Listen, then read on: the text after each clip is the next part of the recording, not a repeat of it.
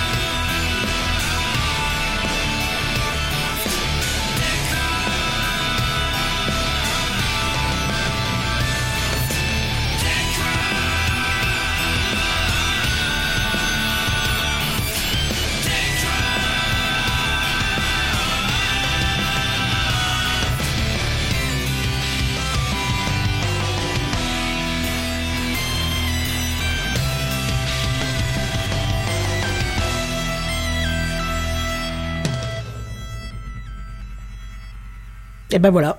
Et ben voilà, ça fait 600 heures, euh, une moyenne de 600 heures que je ne suis pas seul, que je suis avec plein de monde, mais ce soir particulièrement avec Buddy Bazed et Redscape. Salut les mecs, comment ça va? Salut, Bonsoir. bonsoir à tous. Je suis désolé, je suis en train de m'étouffer, mais ça va bien, merci. ça. c'est les, les 600 heures qui t'ont fait cet effet, c'est ça? Alors, je suis désolé. Oui, c'est ça. Ça, me, Oui. ça me rend tout chose. T'imagines, euh, avec ça toi, fait ça que fait j'étais en train 600 de heures, en même temps. Et oui. Ah, ça fait euh, plus, hein, Kenton, si je peux me permettre quand même. Hein. J'ai passé moins de temps avec. Euh... Bon, c'est vrai qu'on a, on a minimum, euh, on a quasi minimum deux heures chaque fois. On a eu des épisodes plus courts, mais pas beaucoup plus courts que ça. Et Ouais. on a eu des Oui, à chaque fois qu'on fait plus court, on fait 1h45. À chaque fois qu'on fait plus long, on fait 3 heures. Voilà. Donc, Ouais, minimum ça, en fait. 600 heures. ouais. Ouais, c'est ça, on pas est mal. plus sur un minimum. ouais. C'est pas mal. Et euh, je vois que les gens sont là euh, par millions à venir écouter ce 300e épisode puisque nous sommes Wow. deux et si on enlève Buddy et moi, on n'est plus personne. Voilà. Mais c'est pas grave.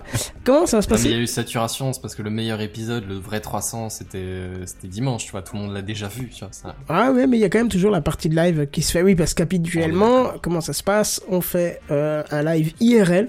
On se, bon, les deux, pour les deux, j'allais dire les 200 premiers. Les deux euh, centaines premières, c'était chez moi, hein, les 100 et 200. Et puis là, on s'est dit, bah, on va le faire à Podren, sauf que bah, il y a une espèce de con- co- connard-au-virus qui est passé, hein, comme dirait Walter. Ah oui, c'est ça, ouais, j'en ai entendu parler de ça. Et, ouais, ouais. Ah ouais, t'en as entendu parler, ouais. Ouais, vite fait, quoi. Et du coup, bizarrement, euh, maintenant quand je vais à la fenêtre, euh, je sens les barbecues, mais je ne les vois plus. les mecs se C'est déjà planquent. bien. Ah ouais, ils se planquent pour en faire, mais ça sent, hein, ça tu peux être sûr et certain. Par contre, C'est-à-dire, ils se planquent pour faire des barbecues, c'est pas interdit si t'as une terrasse ou un jardin ou un... Non, non, c'est ah pas non, non, interdit. bien sûr que non. Non, non, mais- non, ça, non, non. Je dis, je pas du tout ça de se d'un. regrouper pour, euh, pour faire Voilà, c'est ça. Ouais, oui, mais pour tu manger le barbecue euh, en- à plusieurs. ouais, ça, Tu vois, je dis pas ça du tout d'un air aigri parce que moi je suis coincé chez moi, jamais de la vie. Non, Pas- bah pourquoi tu ferais ça, quoi Voilà. Bon, question. euh, Kenton, Kenton, Voilà. ne sois pas aigri. Mais Ah. par contre, par contre, je vous offre ça. Alors, ça, ça aura peut-être un peu de mal à passer dans Mumble, mais ceux qui nous écoutent en live, ils y auront le droit. Ouah. à la nature. Voilà, ça c'est ce que j'entends euh, euh, la journée de ma fenêtre, ce qui bien sûr n'est habituellement pas du tout le cas, puisqu'on serait plutôt dans les voitures, les klaxons, les pompiers, les machins. Ouais. Bon.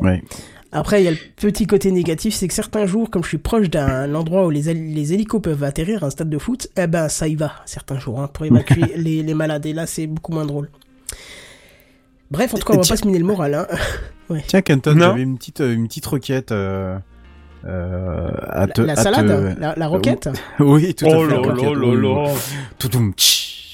Euh, Est-ce que tu aurais, parce que je, je, je, je ne fais partie de l'aventure que depuis euh, quelques numéros, mais est-ce que tu aurais le tout premier générique euh, quand ça s'appelait à l'époque Gamecraft? Euh, oui, je l'ai, mais là, pour ça, il va falloir que tu nous racontes ta journée euh, pour que je te le retrouve. Parce que je sais où il est, mais il est pas dans mon logiciel. Oh, mais ça, on peut s'arranger. Bah, j'ai repris le travail cette semaine, voilà. Je peux vous raconter au moins cette semaine. Ah ouais, c'est vrai Ouais, ouais, Eh ben, ouais, écoute, j'étais vas-y, comme ça, moi, je te sors le. T'as eu le droit de ressortir, toi, du coup? Ouais, j'ai été remis en activité euh, pour une mission, euh, une mission, euh, mission beaucoup plus importante que ce que je faisais auparavant.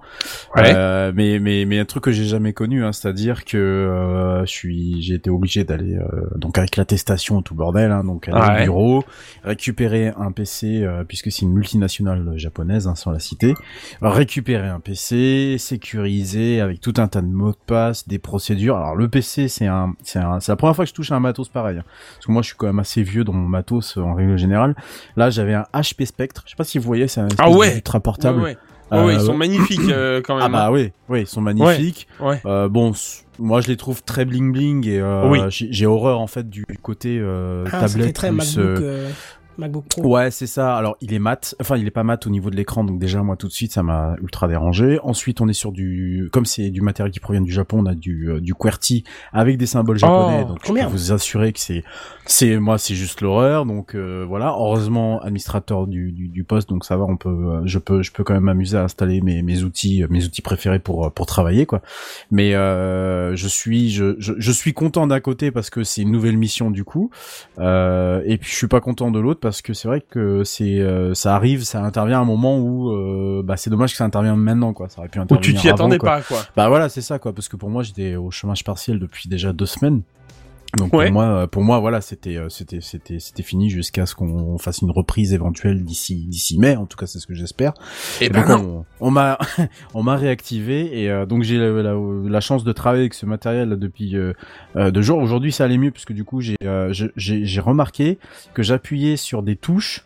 Euh, bah comme je, je travaille en AZERTY là plus, tout le temps, bah, je me suis rendu compte que j'appuyais naturellement sur certaines touches.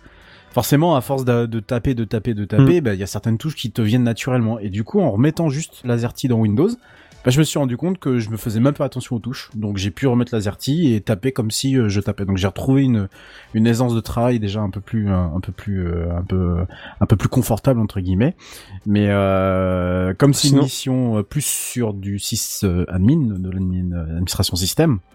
Euh, chose que j'ai quasiment pas forcément touché jusqu'à aujourd'hui de manière professionnelle. Euh, je me suis heurté à, à des choses qui, euh, qui jusqu'à aujourd'hui euh, ne, ne me, ne me, ne me concernaient pas entre guillemets. J'ai découvert par exemple qu'on pouvait faire un serveur web avec Node.js euh, en utilisant Express euh, Express JS, voilà, Express Server JS. Je ne connaissais pas, moi pour moi les, les serveurs web c'était NGX, Apache, Light, euh, Light euh, HTTPD et autres, et euh, Kadi, enfin pour pas pour ne citer que, et je ne savais pas qu'on pourrait faire un serveur web avec Node.js. Donc euh, voilà, je, je, je me suis battu avec ça, je, je suis toujours en train de me battre parce que j'essaye de, de, de, de- j'essaye de, comme on est dans un VPN, donc dans un réseau privé, j'essaye du coup de, de, de, de faire authentifier un site avec Let's Encrypt. Le problème c'est que Let's Encrypt il a besoin d'avoir un, un domain un domain name qui soit rattaché avec un, bah, un nom de, enfin un nom de domaine quoi si vous voulez. Et le problème c'est que comme c'est le nom de la machine qui sert si vous voulez de, de qui, qui sert sur euh, sur internet pour le pour le site en question, eh ben, Let's Encrypt, a priori, n'est pas capable de le faire. Donc, je ne je, comme le problème, c'est que les utilisateurs ne veulent pas avoir de message disant que le, le, le, le, certificat est auto-signé, parce que c'est ce qu'il fait, hein, Ah oui, bah oui, tous les coup, oui. navigateurs, ils vous gueulent dessus dès que vous avez un certificat auto-signé, et ça, les utilisateurs, ils veulent pas voir. Donc, il faut absolument que ce certificat soit au moins reconnu euh, par le navigateur. Et le problème, c'est que le seul euh, certificat qui est gratuit au monde, bah, c'est Let's Encrypt, on en avait déjà parlé dans Techcraft, et qu'a priori, il est pas capable de, il est pas capable de, il est pas capable de, de, de signer quand c'est un réseau, un réseau privé. Mais c'est pas pas que lui, hein, c'est tous. Hein. C'est tous. Hein. Bah oui, Euh, il faut que tu aies une présence sur le net pour qu'il puisse. euh, donc euh, je alors soit j'essaye de trouver une combine euh, dans les navigateurs qui sont utilisés pour euh, pousser une version du navigateur avec euh, l'option de de de, de hum, l'option de attention vous êtes sur un site potentiellement patati patata parce que je sais que ça ça se règle dans Firefox dans de config et dans Chrome dans les flags normalement il y a moyen de désactiver ce truc là mais bon bah potentiellement derrière la sécurité elle en prend un, là pour un coup parce que si vraiment il y a, quelqu'un qui va euh, faire euh, des choses un peu euh, bizarres sur internet et tombe sur des sites des sites bizarres sans cadenas, bon bah, ça risque peut-être de, de compromettre. Donc je sais vraiment pas comment faire ça ou comment expliquer du coup au client que bah non c'est pas c'est pas super possible. Donc voilà, si jamais quelqu'un entend mon appel, bah écoutez, je serais ravi d'avoir une, un début de solution parce que j'avoue que je, je suis un peu un peu un peu coincé. Donc voilà ma voilà ma semaine racontée. Eh bah, bon courage, parce que là, ça me, tu vois, ça me parle pas. moi. Bah ouais ouais, que j'ai JS en pas- plus, hein. Ouais, j'ai bah, j'ai posé la question forcément à Alain euh, puisque c'est euh, c'est- mais lui non plus ne, ne, ne voyait pas vraiment donc je je je, je déjà j'ai galéré pour trouver où était le, le- le- où était l'application puisqu'on m'avait pas fourni les informations bien sûr. Une fois que j'ai trouvé l'information euh, le, le site en question la racine le répertoire il a fallu que je trouve où étaient réglés euh, tous les paramètres donc c'était dans un dans un JS donc c'est un app.js et une fois que j'avais je suis rentré dedans c'est là que j'ai pu voir qu'il y avait le certificat sauf que le certificat sur lequel on tape bah, il est auto-signé. Alors il est avec le, le nom de la boîte et tout le bordel, hein, donc c'est bon si vous voulez. Mais c'est juste que l'utilisateur ne veut pas voir ce, euh, ce, ce- ce- cet écran. Donc euh, j'avoue qu'il va falloir que je entre guillemets que, que je je sais pas, je sais pas comment je vais faire ça, je sais pas comment je je vais bidouiller ça. Alors, on Voilà, me dit un voilà. truc particulier, on me dit qu'on entend que toi euh, sur le. Sur ah le oui, live. bah ah oui. Euh, mais les autres, on devait l'entendre, les entendre, c'est moi en fait. Donc en- depuis le début du live, je suis en mute, c'est cool. C'est bien. Ah, c'est cool. Ah bah, Super. ah bah ça c'est bien Ah ça. non, Bien ouais, chef. Génial. Et nous, on t'entendait, du coup, ça nous a pas fait tilt. Voilà, donc encore un épisode gâché, surtout le 300, c'est bien. Surtout que je l'avais bien Oui. lancé, je m'étais Oh, pas fait. là là là, C'est pas grave, Mais la non, version la podcast, y aura pas le podcast, souci. elle marchera Ouais. bien. Mm, c'est ça. Eh ben merci euh, Sam de, m'avoir- de nous avoir prévenu. euh, euh, c'est dommage qu'il y ait eu Merci, 11 Sam. minutes sans rien, mais bon, entre temps, je t'ai retrouvé le générique par contre. Si tu veux, Ah. si tu veux. Alors, c'est Ah, Roots, hein. Vas-y, fais-nous hein. plaisir. Ah mais vas-y C'est vas-y. C'est parti.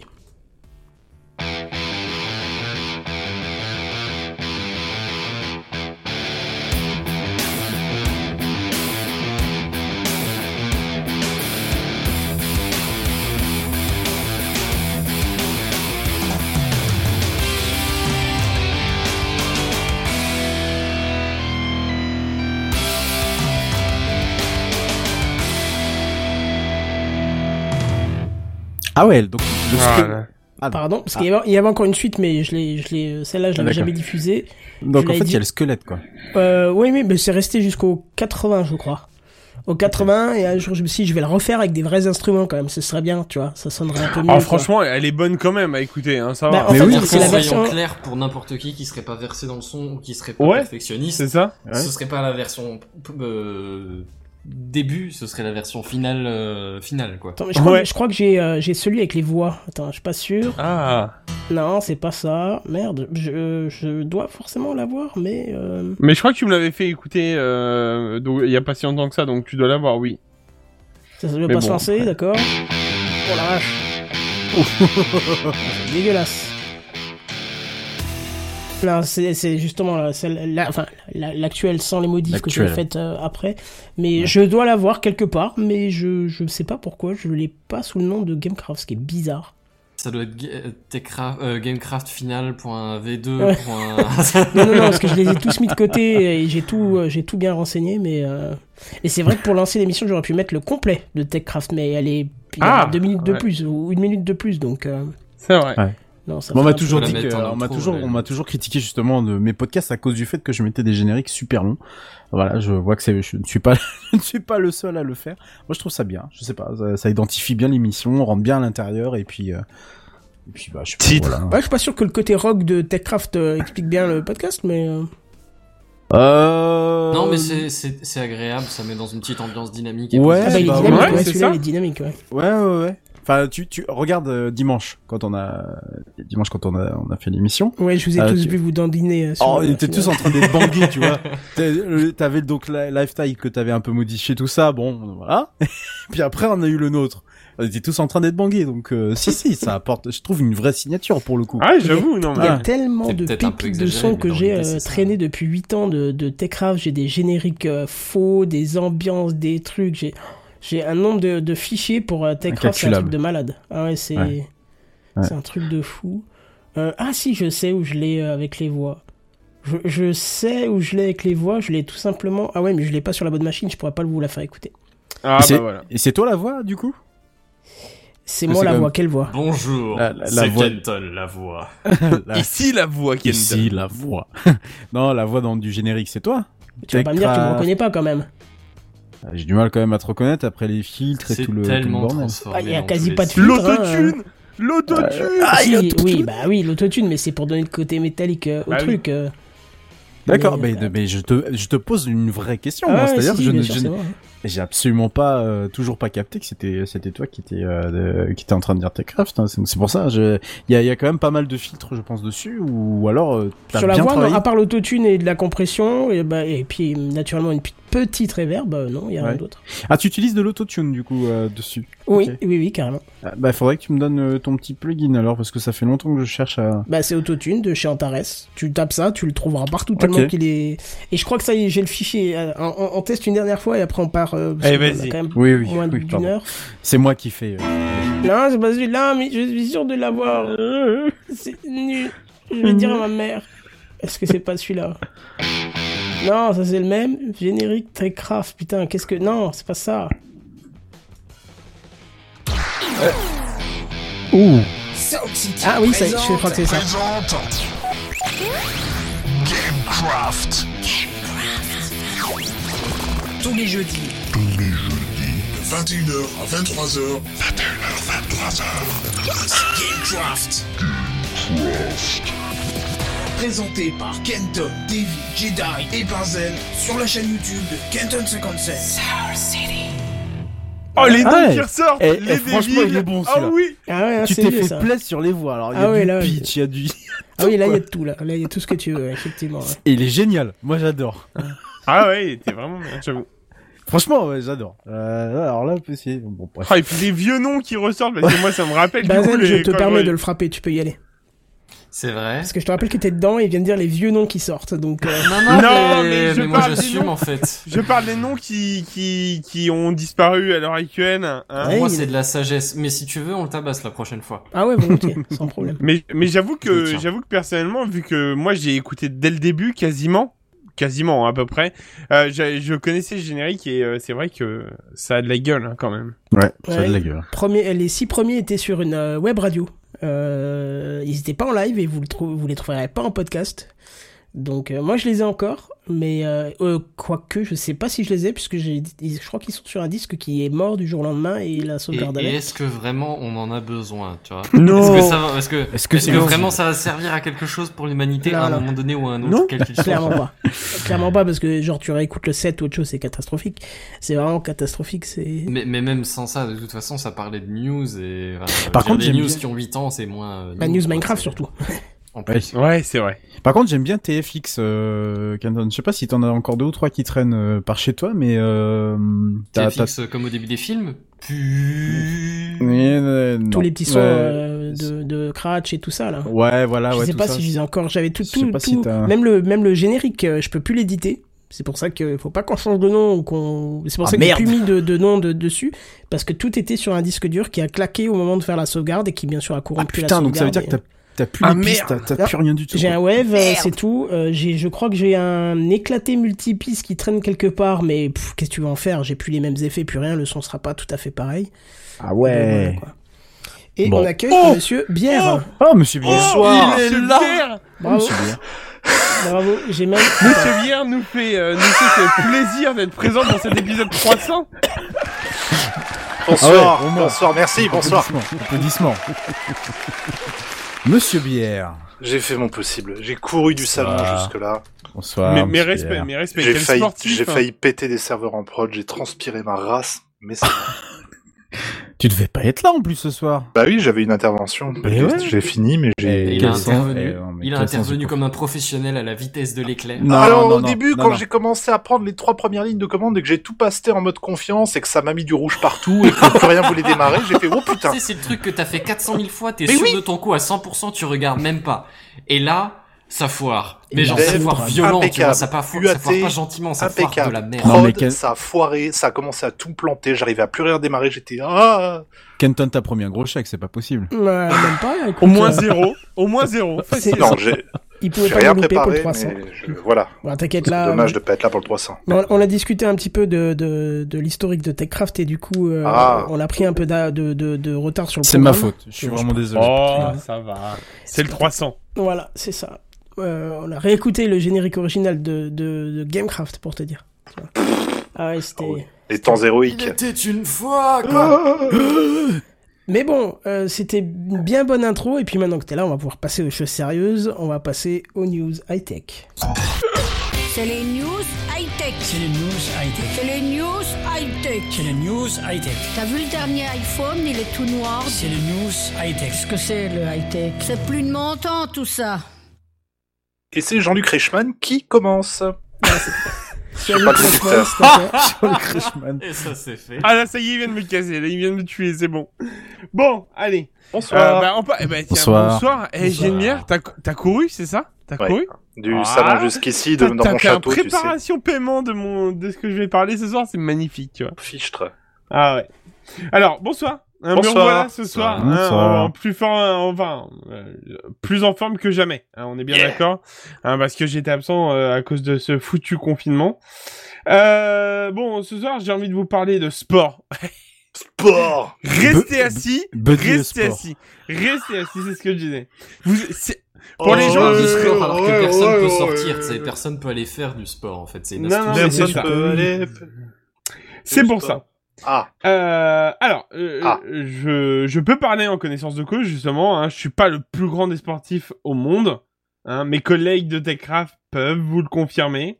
Je n'ai pas le physique du grand sportif. Euh, vo- voire même, c'est beaucoup plus l'inverse du grand Bah, tes cheveux, hein. ça... euh, tes cheveux, pardon, non, justement pas.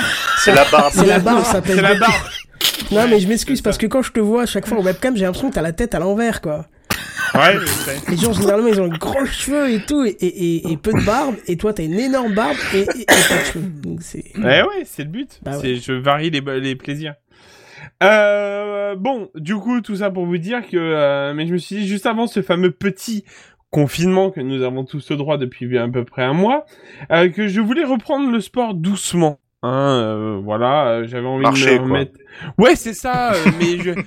au, au, au moins, au moins reprendre quelque chose doucement pour histoire de se dire peut-être que par la suite reprendre le sport, ça sera moins difficile si je refais une séance de sport par la suite, euh, si je me remets justement à marcher ou autre chose. En l'occurrence, euh, en l'occurrence, en l'occurrence, euh, je me suis dit alors piscine. Ah. Et puis là, c'est le drame.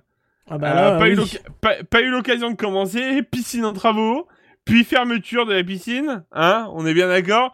Bon, Ah, ça, ça me fait chier, ça t'a pas idée. je me suis dit, pour le coup, Et juste l'univers. quand il fait pas- beau en plus, genre juste quand tu pourrais avoir les conditions idéales pour aller à la piscine quoi. Non mais c'est ça. Et puis en plus, je me suis dit tellement, genre, bon, l'univers veut vraiment pas, tu vois. C'est, officiel. j'ai euh, fait tout ce que je pouvais, bon maintenant je vais geeker, ça suffit. Bon, du coup, je me suis dit, bon, bah, vélo, hein. Bon, le souci, c'est que j'avais pas révisé mon vélo depuis des années, donc autant vous dire que euh, on était, c'était pas trop possible, hein, tout ça. Euh, sachant qu'en plus de ça, au moment où j'ai voulu me mettre au vélo, c'était le début du confinement et on avait interdit le sport à l'extérieur au tout début. Donc autant vous dire que je me suis dit, ouais, bon bah là, l'univers c'est officiel, fuck you, hein. voilà. Euh, bon, mais alors une idée me vient. Euh, Ah, juste après mal, tout ça. Ouais, ouais, ouais, très mal. Parce que je me suis, il a fallu que je me fasse euh, très mal. Euh, et là, je vais le rajouter. Je l'avais pas écrit. Euh, une idée. Me... Une oui, idée, donc. une, une, une idée, oui. Et Une idée dans l'ensemble. Ouais, Et- L'univers Ah, est voilà. contre toi, là, Une c'est idée. sûr. Hein, c'est- et, et vous avez, et vous avez vu comment je, je sais faire les, maintenir le suspense. Bref, pardon. Excusez-moi, petit problème technique. Du coup, je disais une idée me vient. Madame me dit, hé, tu sais faire combien de pompes? Et là, je la regarde et je fais, ah Voilà. En Quoi montant ou en descente ouais, c'est ça. En descendant, plein. En montant, mm, un peu plus Un dur. peu moins. voilà, c'est ça. Alors elle me dit, bah vas-y, essaye. Je me suis dit, euh, ouais, ok. Alors j'ai essayé et puis il s'est avéré qu'on a essayé à faire les abdos. Enfin, tu vois, on s'est lancé des défis mutuellement et au final, ça l'a pas bien fait. Du coup, une idée m'est venue un smartphone, Internet, une application. Est-ce qu'il y avait pas, est-ce qu'il avait pas, alors je dis ça, mais est-ce qu'il y avait pas un assistant euh, domotique qui permettait de faire ça? Non, j'ai essayé avec Google. En tout cas, n'y- il n'a pas ça. Je lui ai demandé s'il y avait possibilité de faire du sport. Il m'a dit, ah, moi, je vois pas de quoi tu parles. Il y a des solutions toutes simples. Il y a des vidéos de sport sur YouTube euh, pour la maison, justement. Ouais, tout à fait. On est d'accord là-dessus. Mais bon, des vidéos YouTube, euh, ça te, tu suis pas un programme fixé, en fait, par la chose. C'est pour ça que je voulais, Ouais. euh, vu que Mm. je voulais me forcer un peu à reprendre au début, je voulais quelque chose qui me, tu vois, quelque chose qui me maintienne vraiment. Et euh, du coup, euh, je me suis dit, euh, j'allais essayer euh, de télécharger une application.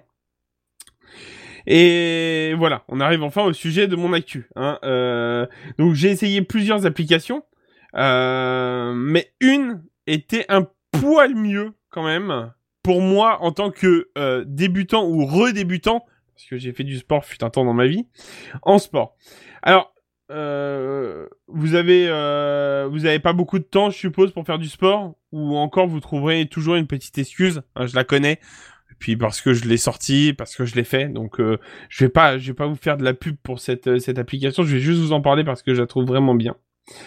Euh, alors, l'application, elle, elle s'appelle 7 minutes. Donc c'est le logo qu'on peut voir euh, sur le live. Donc pour être plus précis, c'est un petit euh, turquoise avec un grand 7 blanc. Euh, c'est pour ça que je vous en parle. Il me semble pas l'avoir trouvé sur Android. Si les gens sur Si. Android peuvent regarder, si c'est bon, ok, parfait. Donc euh, euh, c'était, euh, c'est pour ça que je voulais savoir parce que moi j'ai regardé sur ma tablette Android et elle n'était pas disponible. Mais bon, elle se fait un petit peu vieille, donc voilà.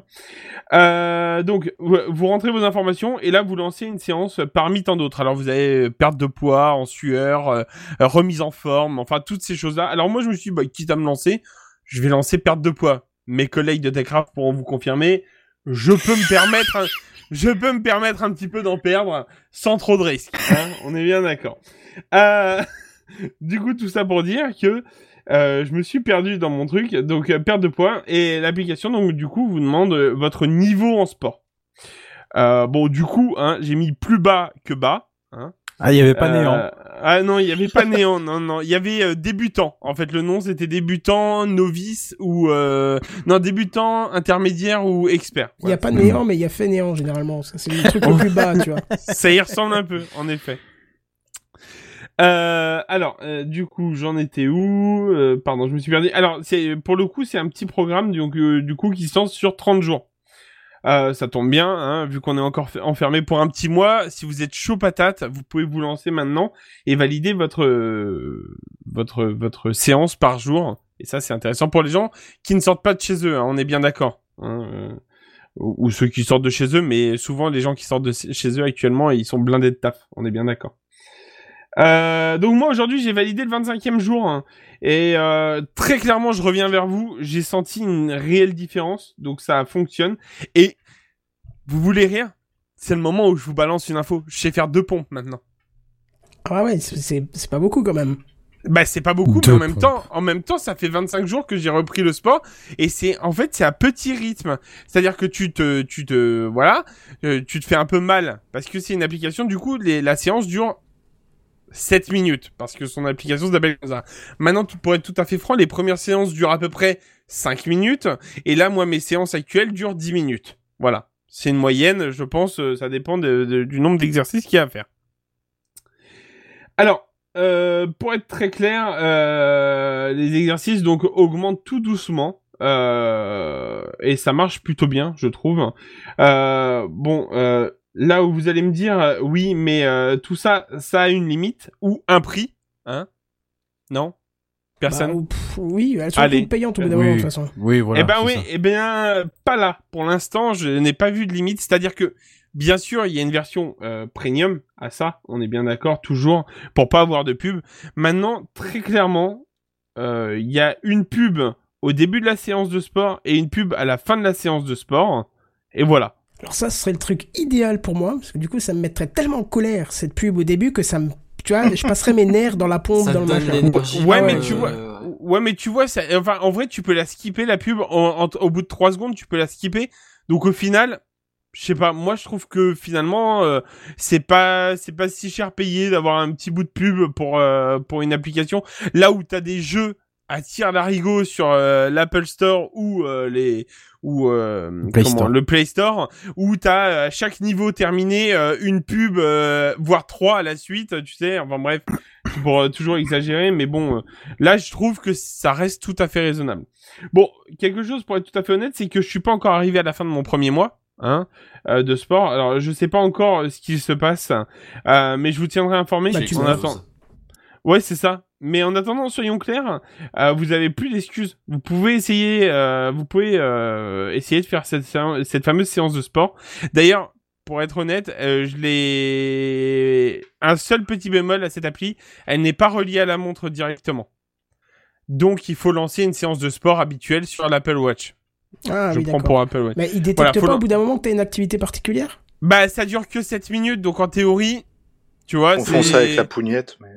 La, l'Apple Watch, elle, elle, le, elle le détecte, mais c'est au bout d'un certain temps, je pense, euh, tu vois. Et si tu veux rien perdre, pour le coup, euh, moi, je la lance tout de suite dès le début. Sachant que t'as un décompte de 3, 2, 1, et sur la montre, t'as un décompte de 3, 2, 1, tu peux lancer les deux en même temps, donc euh, c'est ça qui est bien. Euh... Bon alors, euh, mes chers collègues, est-ce que ça vous intéresse, vous? Est-ce que vous seriez motivés Eh ben, moi, je l'ai déjà testé. Enfin, plus Ouais. que testé d'ailleurs, quand euh, j'avais, j'avais, il y a quelques années maintenant, j'ai perdu 25 kilos. Et Ah ouais? pour, justement, quand tu atteins un certain poids, le problème, c'est pas de faire du sport, c'est que quand t'en fais, tu te fais mal. Et euh, du coup, ça te dégoûte d'en refaire. Et puis surtout, le deuxième jour, tu- bah, tu peux pas, t'as tellement mal aux muscles, au tout, partout, que tu n'as, tu n'en fais pas. Donc après, tu dis, ah, je ferai demain. Et puis après, ça te fait mal et machin. Et on me l'avait conseillé. Euh, 7 minutes, euh, la même marque ou une autre, euh, peu importe. Oui, c'est peut-être une autre, hein, tout à fait.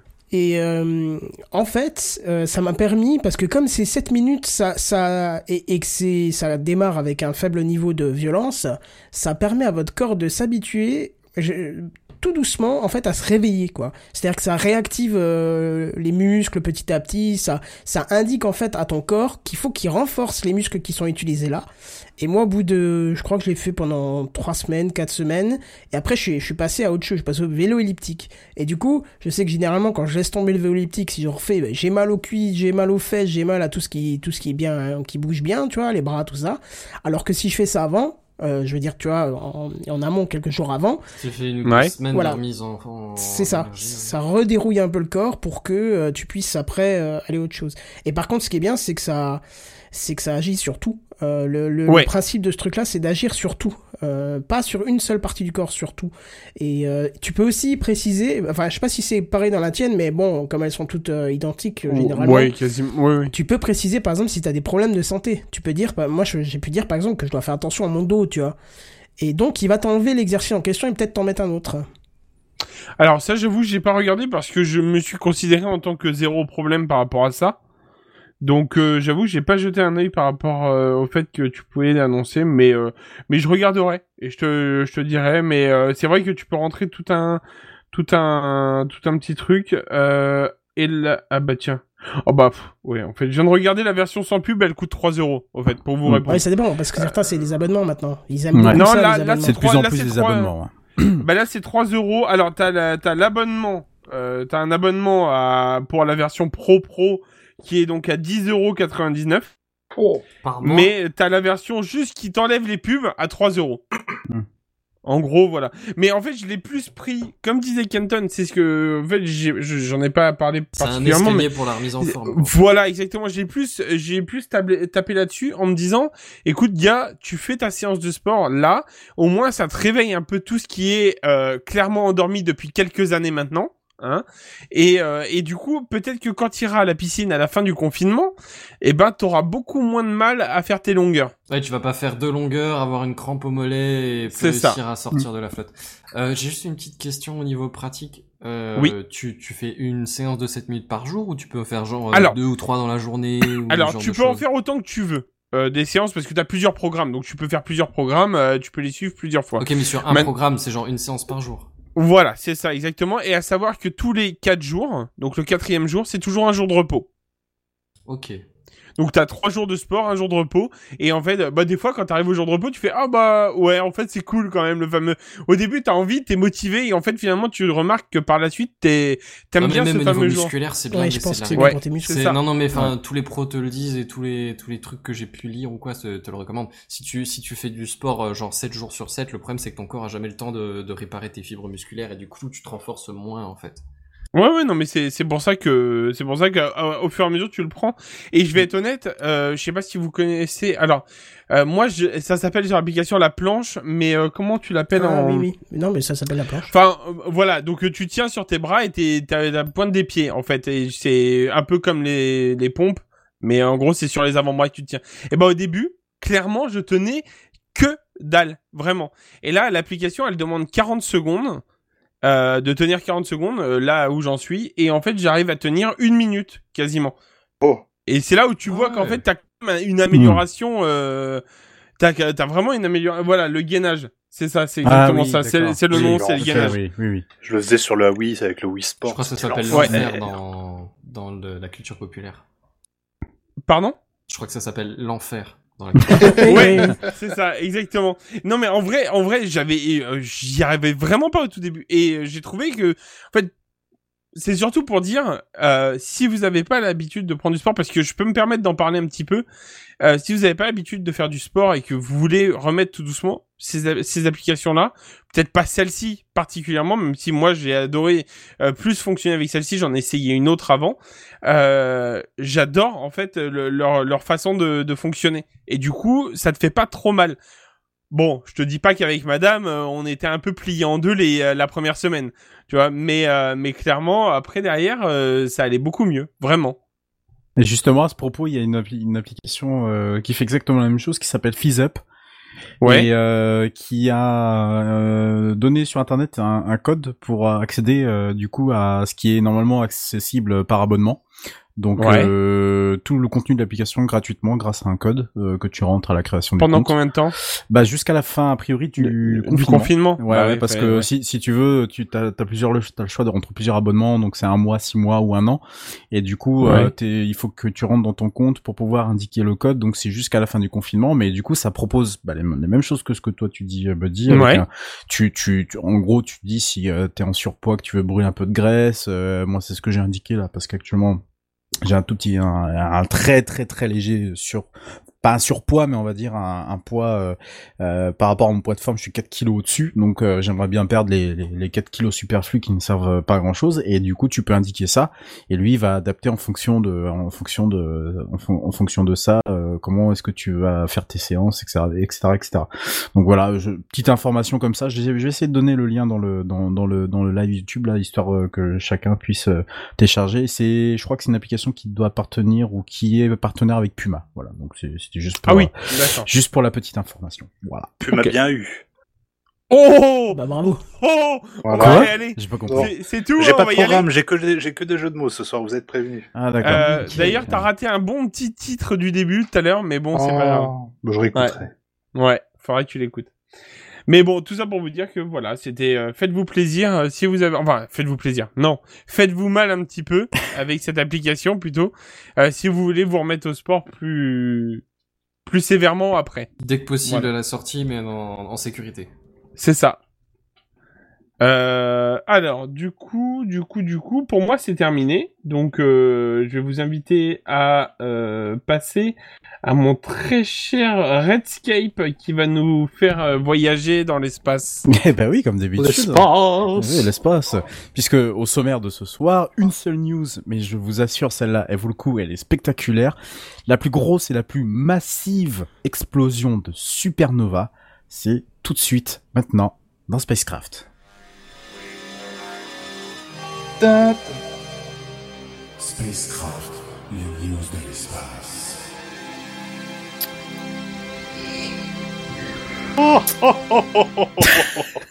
Celui-là, Genebière ne se, rend- ne se remettra jamais de Je m'en lasse, je Ah, m'en lasse pas, hein. Il j'adore. s'en lasse, il s'en lasse.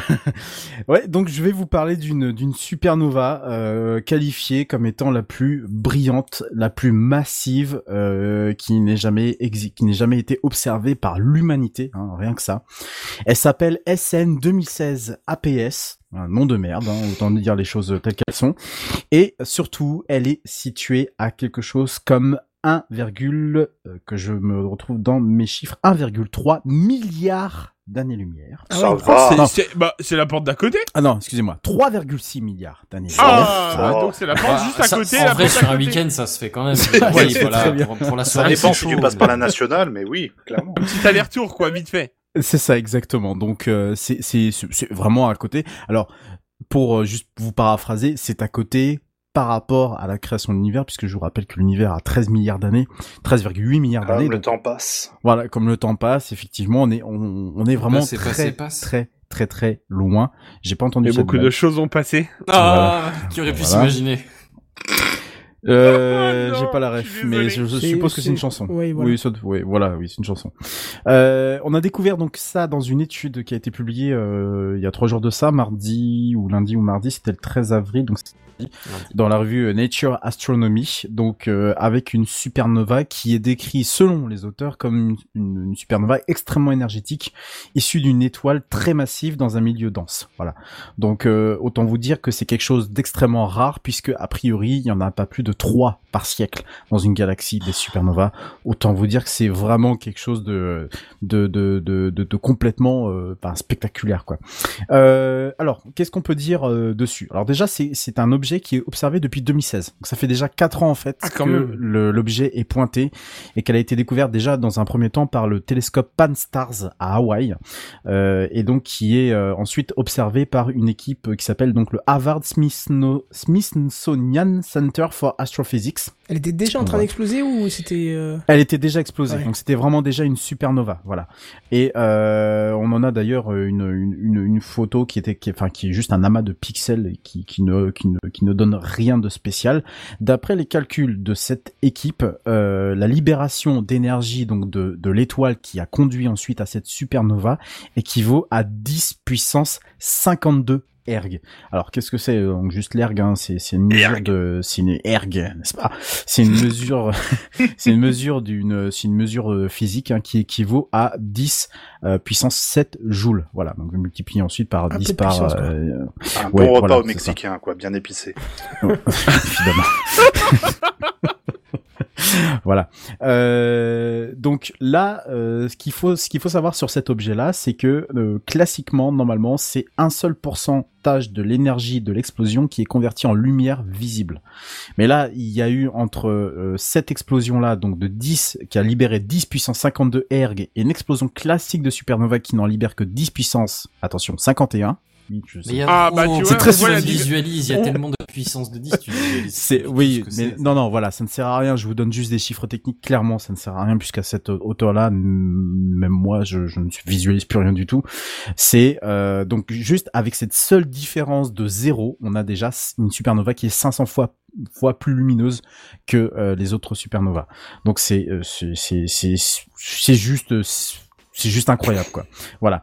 Alors ce qu'il faut savoir également, c'est qu'évidemment une supernova dit forcément une étoile avant et que donc cette étoile était, on, la suppose, au moins 100 fois la masse solaire de, de la masse pardon de notre de notre étoile.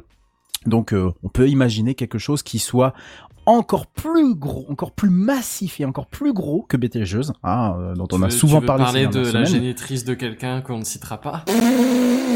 Oh là là là là là là, cet épisode Pas compris 300. Je, ouais, moi non plus, et puis je ne relèverai, relèverai pas. Bref. Ah, c'était une vanne sur euh, c'est ta mère qui est énorme ou ce genre de choses. Ah, De- hein, de- Ta ouais, mère est tellement rose de quand elle passe devant la Terre, ça fait une éclipse ou un truc D'accord. comme ça. Je- Devant le soleil, ça fait une... Je l'aurais bien, j'aurais bien contourné de l'autre côté, et j'aurais bien fait le tour par la R, mais sauf que j'avais qu'un demi plein sur la bagnole. alors. Ça, Benzen, tu te sens vous avez une jeunesse formidable, dis donc. Putain. Euh, et, Mais on avait donc- dit pas et maman.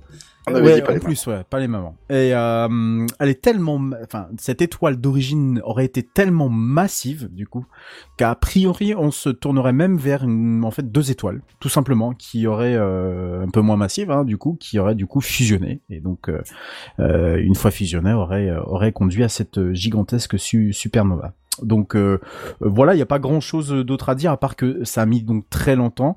Euh, ça a mobilisé même le, télescope euh, Hubble euh, et on, on- c'est un objet qui requiert beaucoup d'attention de la part des astronomes. Alors outre le fait que BTGeuse en a requis quand même pas mal depuis le début de cette année, et euh, on va dire que les conclusions de l'enquête se sont un tout petit peu euh, mis euh, sous terre par euh, cette histoire de BTGeuse, mais on va surtout en savoir davantage puisqu'on attend bah, en fait le futur James Webb télescope Mm. euh, lancé normalement d'ici juillet de l'année prochaine, si bien entendu aucun autre retard ne vient Oui. de nouveau reporter ce lancement parce que ça devient un peu la- l'arlésienne, on en avait parlé dans, dans TechCraft.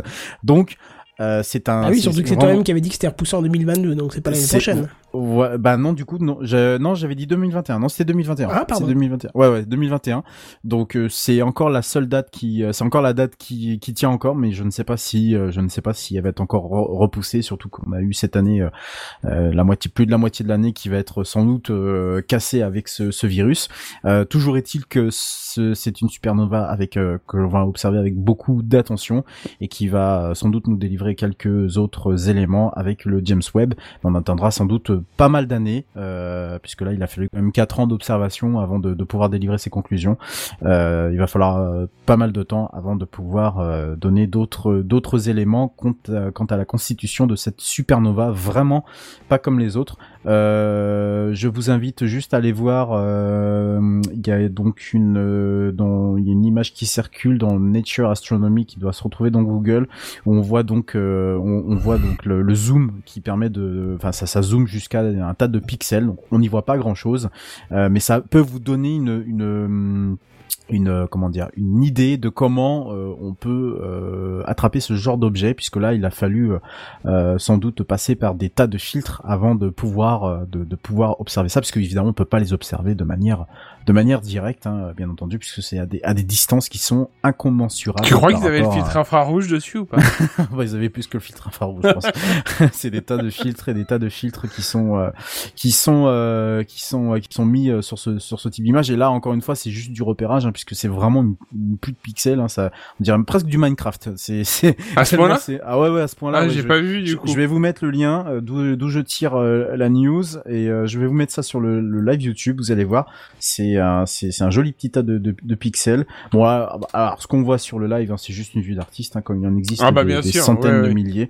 Donc euh, faut pas trop Ça s'inquiéter. serait trop beau d'avoir un truc, de voir un truc pareil, enfin Oh. d'avoir une qualité pareille, une photo. euh. Euh, Ouais, oui, ouais. bien sûr, on est on est on est bien d'accord. Mais euh, voilà, c'est euh, même si euh, aujourd'hui on, on ne mesure pas encore la, la, la toute la grandeur. À cette distance-là, l'avoir repéré, je vous rappelle 3,6 milli- milliards d'années-lumière. Euh, bon, déjà l'année-lumière, Juste à côté, déjà- quoi. Oui, juste à côté. Ça se fait pendant un week-end, hein, après le déconfinement. hein. si vous n'avez rien d'autre à faire Après, que oui, oui, bien sûr. voilà, après, bien entendu, hein, parce que bon, l'attestation. Ou avec une attestation, ah, je sais pas spécialement si elle pour sera aller voir. valable. Bah, spécialement pour aller voir les personnes âgées. Ah. Ah, oh, bien. joli. Alors joli. jolie. Alors Buddy, celle-là, elle est jolie. On la Poétique retient. et mignonne. Ouais, Merci. toute, toute mignonne. Et donc voilà, bah, c'est tout pour, euh, pour pour pour cette semaine. Un spacecraft très très très court puisque je vais pas passer la parole à bah au patron hein, tout simplement. C'est parti.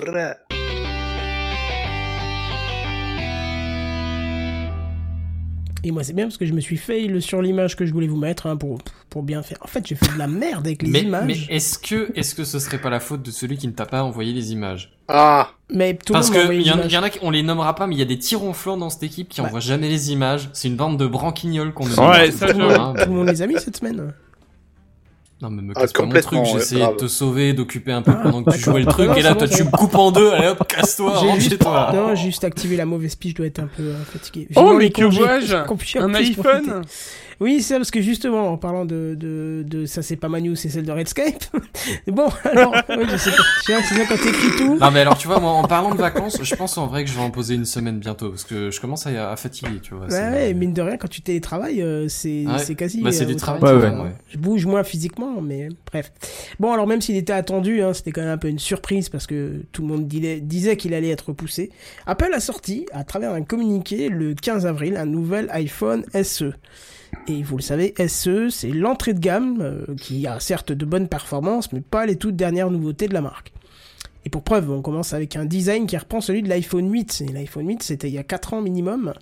Donc avec le bouton, hein. Euh, Ouais. Voilà, Mm. celui avec le bouton. Donc euh, c'est facile, il n'y a pas besoin d'en fabriquer. Les coques existaient déjà, on utilise ce qu'on a encore, ou alors les chaînes de prod qui n'ont pas encore été démontées. Euh, qui dit pas de bouton dit pas de Face ID, hein, euh, ce qui on va pas se le cacher en ce moment avec les masques qu'on qu'on a souvent euh, quand on sort autre chose. Parfois c'est comique pour euh, déverrouiller son J'ai téléphone. j'ai une news à propos de ça. Enfin, euh, micro news. D'accord. Euh, du coup, euh, toujours un écran Retina 4,7 pouces pour une définition de, attention c'est très précis, 1334 x 750 pixels. T'as toujours pas le un peu 1080. Non, non, non, mais en même temps, euh, j'ai j'ai déjà fait le test euh, de, du 1080 sur un téléphone portable. Pourtant, j'ai une bonne vue, mais je trouve pas que ça. Ça porte pas Bah. grand chose, ouais. Alors, euh, je vais m'avancer juste une petite seconde. J'ai le XR, ok? Oui. Euh, on peut le mettre en plein écran. Tu sais, euh, genre euh, sur euh, sur YouTube, tu peux demander que les- la, la vidéo prenne la totalité de la de, de l'écran. Ouais. Et ben du coup, sur YouTube, vu que les vidéos sont en 1080, et ben tu perds le bas et le haut. Pareil pour Netflix, pareil pour tout ça du coup. D'accord. C'est pour ça que c'est je t'avoue, c'est pas grand-chose. Mais du coup, ça peut être gênant des fois. euh, Et quand tu te dis, mais attends, j'avais pas un sous-titre, hein Ah si Non, non, mais je comprends, ça fait la même D'accord. chose avec le- le- l'iPhone X, c'est pareil. hein. Voilà. Euh, bref, euh, niveau puissance, euh, là justement on est au taquet puisque c'est la puce euh, A13 Bionic de Oh. l'iPhone 11 Pro qui se retrouve dans ce SE. Hein, c'est la toute Oh la dernière, vache, a pas de plus récente. Ah ouais, donc euh, bon, on sait pourquoi ils ont fait ça, euh, pour que tous les jeux de leur game euh, Game Pack, là je sais Ouais. pas comment ça s'appelle, puissent tourner dessus, hein, puisqu'ils veulent absolument amasser des gens dans leur abonnement, que je trouve pas très intéressant, mais pourquoi pas, hein, ça peut peut-être le- leur faire plaisir. Euh, alors le capteur photo il est tout seul par contre, hein, euh, mais il a quand même 12 millions de pixels avec euh, la qualité des capteurs qu'on connaît de- des- iPhones, donc excellente. Et puis de plus, malgré l'absence du deuxième capteur, le mode profondeur de champ, l'espèce de bokeh qu'on peut avoir avec les plus récents, enfin les, pas les plus récents mais les plus puissants, il est quand même disponible via quelques astuces logicielles dont, dont Apple a le secret pour l'instant, mais qu'on saura sûrement très rapidement. Euh, le capteur de face, par contre, lui, il a 7 millions de pixels. C'est pas énorme, mais en même temps, on s'en sert pas beaucoup, euh, en tout cas beaucoup moins que celui qui est derrière. Hein. Je sais pas ce que vous en pensez, mais... Bah, D'accord. ça ouais, dépend. toi. euh, si Bah, ton, ça- si c'est les ton accros des selfies c'est gueuler, influenceur, oui, euh, le selfie, c'est ton, c'est ton outil de travail, quoi. En fait, en même temps, si t'es influenceur, j'ai envie de te dire, qu'est-ce que tu vas aller taper sur un SE, quoi. J'ai envie de te... Enfin, Oui, non, mais même à la limite, euh, je veux dire, t'as d'autres solutions maintenant pour récupérer l'image. euh, tu filmes avec l'autre côté et tu, tu sais, t'as la petite astuce. Euh, si tu te, si, si tu veux faire une image dans ce sens-là, et ben tu retournes ton téléphone, c'est-à-dire que tu prends le capteur qui a la meilleure qualité et tu te filmes. Bon, faut pas de coque parce que si tu, si ton visage est bien centré euh, dans le logo Apple qui est brillant derrière, eh ben tu es pile poil dans le bon cadre. Tu vois, c'est, Ah ouais. c'est des petits trucs ah, comme je ça. savais pas Ouais, ça. c'est des petites Eh ben, astuces d'Apple euh, pour te dire. Euh, de Kenton. ah non, non, c'est Apple hein, qui, avait, qui avait parlé de ça, qui avait dit nous on s'en fout, on n'a pas besoin de mettre ça. Si tu te vois euh, centré dans le logo, alors bien sûr t'es plus gros que le logo, mais si ça centre sur toi, c'est que tu es bien centré sur le... le... T'es, t'es dans le champ, quoi. Voilà, c'est... c'est ça. Hmm. Ouais, c'est pas con, hein. Euh, Qu'est-ce qu'il en est de, de, de, de, de l'autonomie? Eh ben, Elle est équivalente à celle de l'iPhone 8 et elle promet 8 heures en mode de streaming vidéo. Hein, c'est généralement le truc qui consomme le plus, donc 8 heures, ça... 8 Ça heures reste un truc en streamant et, et de la vidéo, c'est quand même pas mal, quoi. Hein. Mm. Euh, C'est vraiment pas mal. Et cerise sur le hamburger, il est compatible charge rapide et recharge sans fil.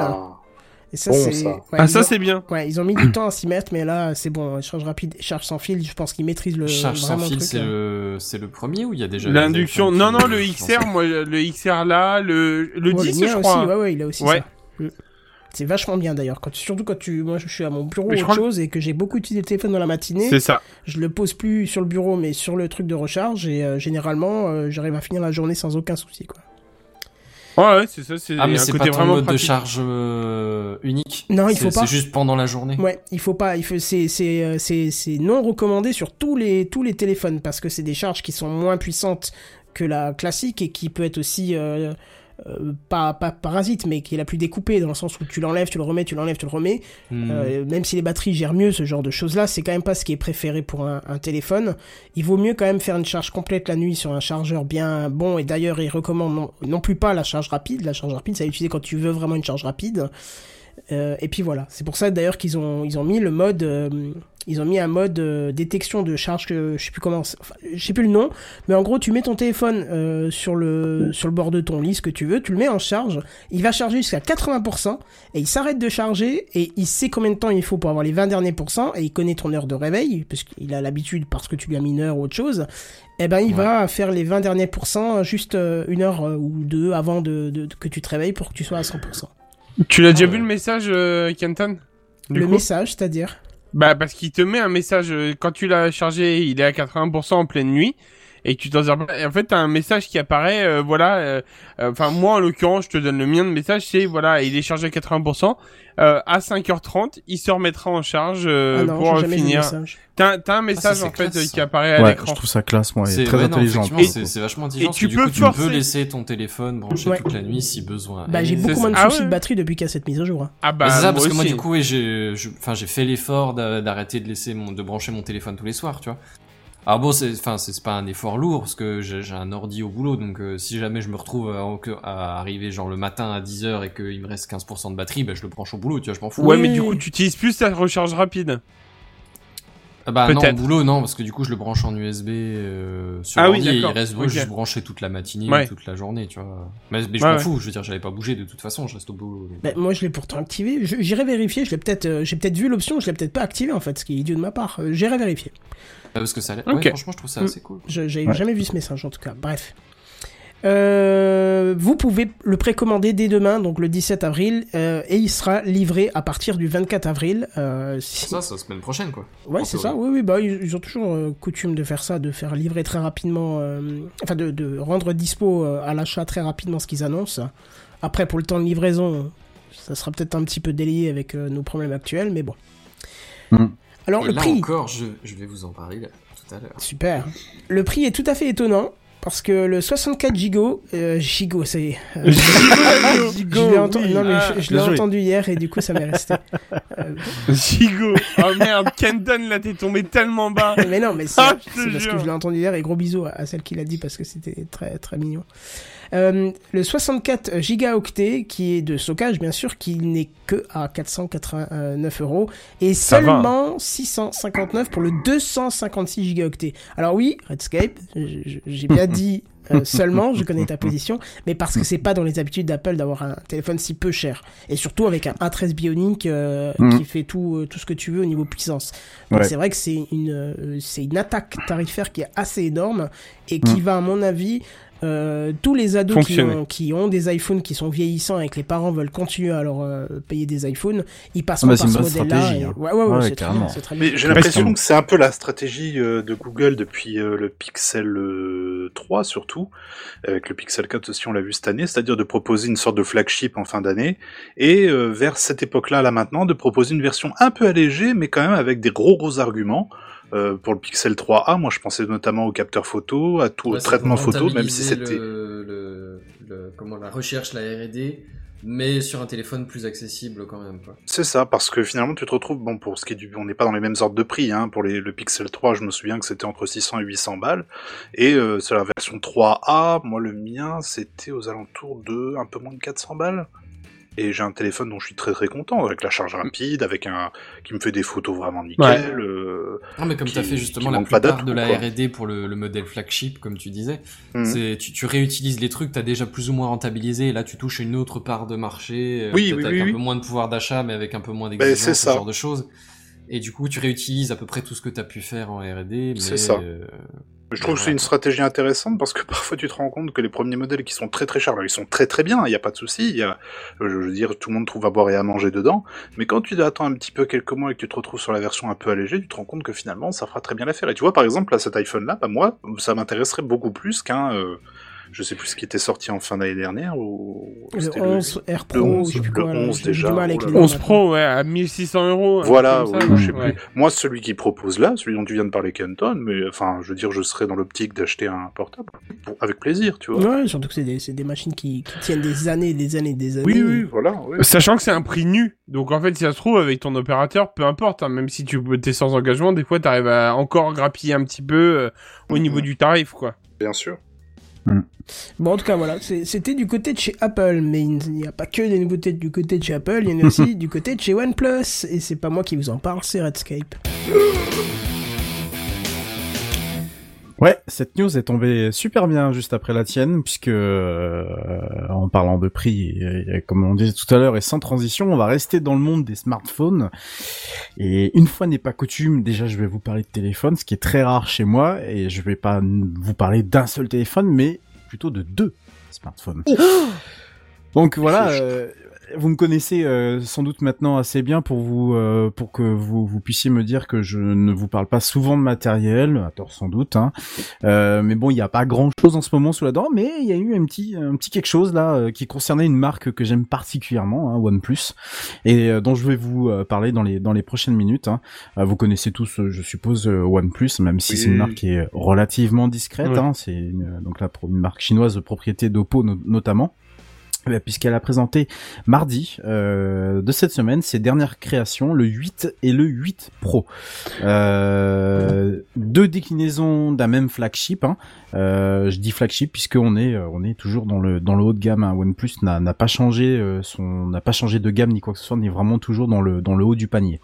Alors si vous vous souvenez de OnePlus, hein, ils se sont surtout fait connaître hein, dès le départ pour leur politique tarifaire extrêmement agressive. Hein. Je sais pas si vous vous souvenez de, de Oui, oui, OnePlus One hein, et de son prix qui était quand même Ouais, très bas pour un pas cher du tout. 200 C'est pas cher, crois. ouais, mais moi il me Ouais, l'a ouais, défini ça, si tu veux autant mes exigences en matière de téléphone, de, de smartphone quoi, que ma gamme de prix euh, que j'étais pas euh, prêt Voilà. à, à mettre dans un téléphone quoi. Voilà, donc euh, au- au- autant vous dire que, alors même si aujourd'hui c'est plus tellement d'actualité, on reste toujours sur, je trouve, un, un très bon euh, rapport qualité-prix. Euh, je vais vous décrire tout ça, mais vous allez voir, ça envoie quand même euh, pas mal, pas mal du steak. Alors, hum, je, je connais très peu malheureusement le, le, le 7. hein. Moi, je, je possède encore le 5T, donc euh, c'est vous dire, euh, qui est toujours mis à jour d'ailleurs. Donc c'est vous dire que je suis, je suis encore un peu, un peu loin. hein. Euh, je vais juste mm, vous contenter de vous faire saliver par euh, la fiche technique. hein. Je vais commencer du coup par le par le 8, hein, qui est du coup plus petit que, que le 8 Pro. Euh, alors le 8 Pro, il a un écran quand même de 6,55 pouces. C'est quand même, quand même pas mal. Je sais pas, je sais pas combien Et ça c'est le petit. c'est le petit, ouais, tu vois. Le gros, le grand, il est quand même, euh, voilà, il est, il rajoute quelques pixels et c'est pas mal aussi. Un format qui est donc un format 29e en Full HD avec euh, avec un taux de rafraîchissement de, de 90 Hz qui semble Pas mal, hein. devenir la norme sur les, les flagships, en tout cas sur les hauts de gamme, euh, qui a priori por- apporte beaucoup de beaucoup de confort aux yeux, mais euh, consomme aussi un peu de batterie forcément. Euh, le 90 C'est le, taux euh, qui, a été déjà mis en avant sur euh, la série 7. Donc euh, voilà, c'est des choses qui sont déjà maîtrisées par le constructeur. Au niveau de la puce, donc tu parlais du A13 Bionic tout à l'heure, Kenton pour l'iPhone. Là, on est sur du Snapdragon 865, c'est le tout dernier. Voilà, donc il n'y a pas grand chose d'autre à dire. C'est le plus puissant, qui est couplé du coup avec 8 ou 12 Go de RAM. Vous allez voir que la subtilité est dans le prix et 128 ou 256 Go de stockage. Donc euh, voilà, on est sur des choses qui sont totalement dans la norme. Alors pour la photo, je vais pas m'étendre là-dessus, hein, je m'y connais absolument pas. Euh, vous, vous allez même me dire si c'est bien ou pas, hein, messieurs. Euh, on a trois capteurs à l'arrière, un capteur principal de 48 mégapixels, un ultra grand angle de 16 mégapixels, je crois que c'est 120 degrés le, grand angle, et un capteur avec objectif macro de 2 euh, mégapixels. Et à l'avant, on a un capteur de 16 mégapixels qui, du coup, est présent pour rendre vos selfies encore plus Waouh Moi, quand je, je quand j'ai écrit cette phrase-là, j'ai failli décéder. euh... Mais le capteur de 48 mé- mégapixels, c'est impressionnant quand même, par contre. Tu m'étonnes. Car- Après, ouais, il, me un semble que la, il me Ouais, semble c'est- que la quantité de pixels ne fait pas tout. Ouais, Mais- oui, on est Non, tout à fait d'accord. La sûr, taille mais- ne fait pas tout, ça c'est sûr. J'ai hésité à le, le phraser comme ça. Ouais. Ouais, voilà, on, on est d'accord. Je- Moi, j'ai toujours entendu parler de ça, donc euh, même si je m'y connais pas, je sais que je me méfie quand même quand je vois les, les énormes euh, chiffres de mégapixels que, que ça donne en général. Non, mais je parle Alors, au la technique, c'est impressionnant parce que passer 48 millions de pixels dans un capteur qui fait, euh, Ouais. qui est vraiment ultra petit, c'est quand même pas mal. Quoi. Ouais. J'avoue, euh, je, je vois vraiment pas, je me rends vraiment pas compte parce qu'encore une fois, je m'intéresse pas du tout à la photo et je, je voilà. Mais euh, je, je suppose que ça doit être, euh, ça doit être pas mal quoi en termes de, de technologie. déjà des, des 25, des 30, mais je crois pas avoir. C'est d'ailleurs au-dessus de 30, euh, Sony, il me semble, qui développe la, la, la, la, la partie photo, si je ne m'abuse. C'est Bon, une bah, ça doit être mêmes que chez Apple, du coup. Euh, ouais, c'est Sony. Sony IMX 586 80 48 mégapixels avec un focal de 1,75. Voilà. Et un stabilisateur également. Et le grand angle est à 116 degrés. Voilà. Donc ça, c'est pour vous préciser euh, un peu plus euh, les choses. Euh, Il y a une batterie de 4300 mAh et il y a une charge rapide hein, classique chez, chez OnePlus désormais, fi- filaire parce que le sans fil n'est pas inclus dans ce téléphone-là. Voilà. Alors euh, également euh, en, en termes au chapitre des différenciations sur les deux sur, ces deux modèles-là, pardon, donc entre le 8 et le 8 Pro, il y a la certification qui n'est IP68 qui n'est pas présente sur le 8. Donc ça c'est pour la certification pour prendre son bain avec ou euh, jouer dans le sable, dans jouer dans le sable avec, sachant que les, je crois que les OnePlus jusqu'au 7, la série 7 n'avait toujours pas cette certification, qu'il y a que le 8 Pro à l'avoir. Voilà. Alors justement le 8 Pro j'en parle, qu'est-ce qu'il a de plus?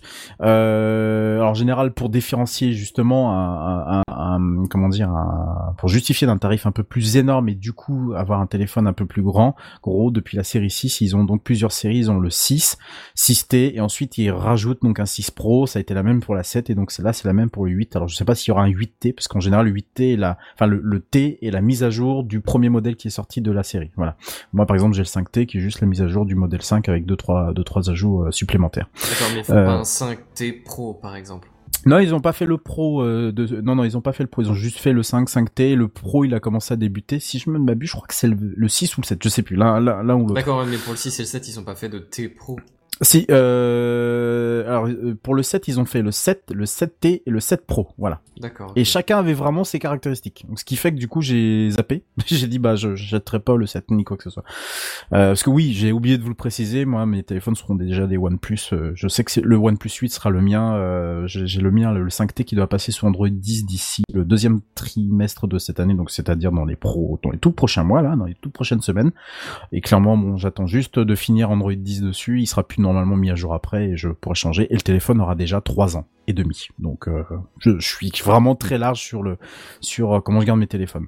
Euh, concernant du coup le 8 Pro, euh, on est donc du coup sur un écran qui est plus grand, 6,78 pouces, pour une diagonale quand même de 19 huitièmes et une dalle en QHD+.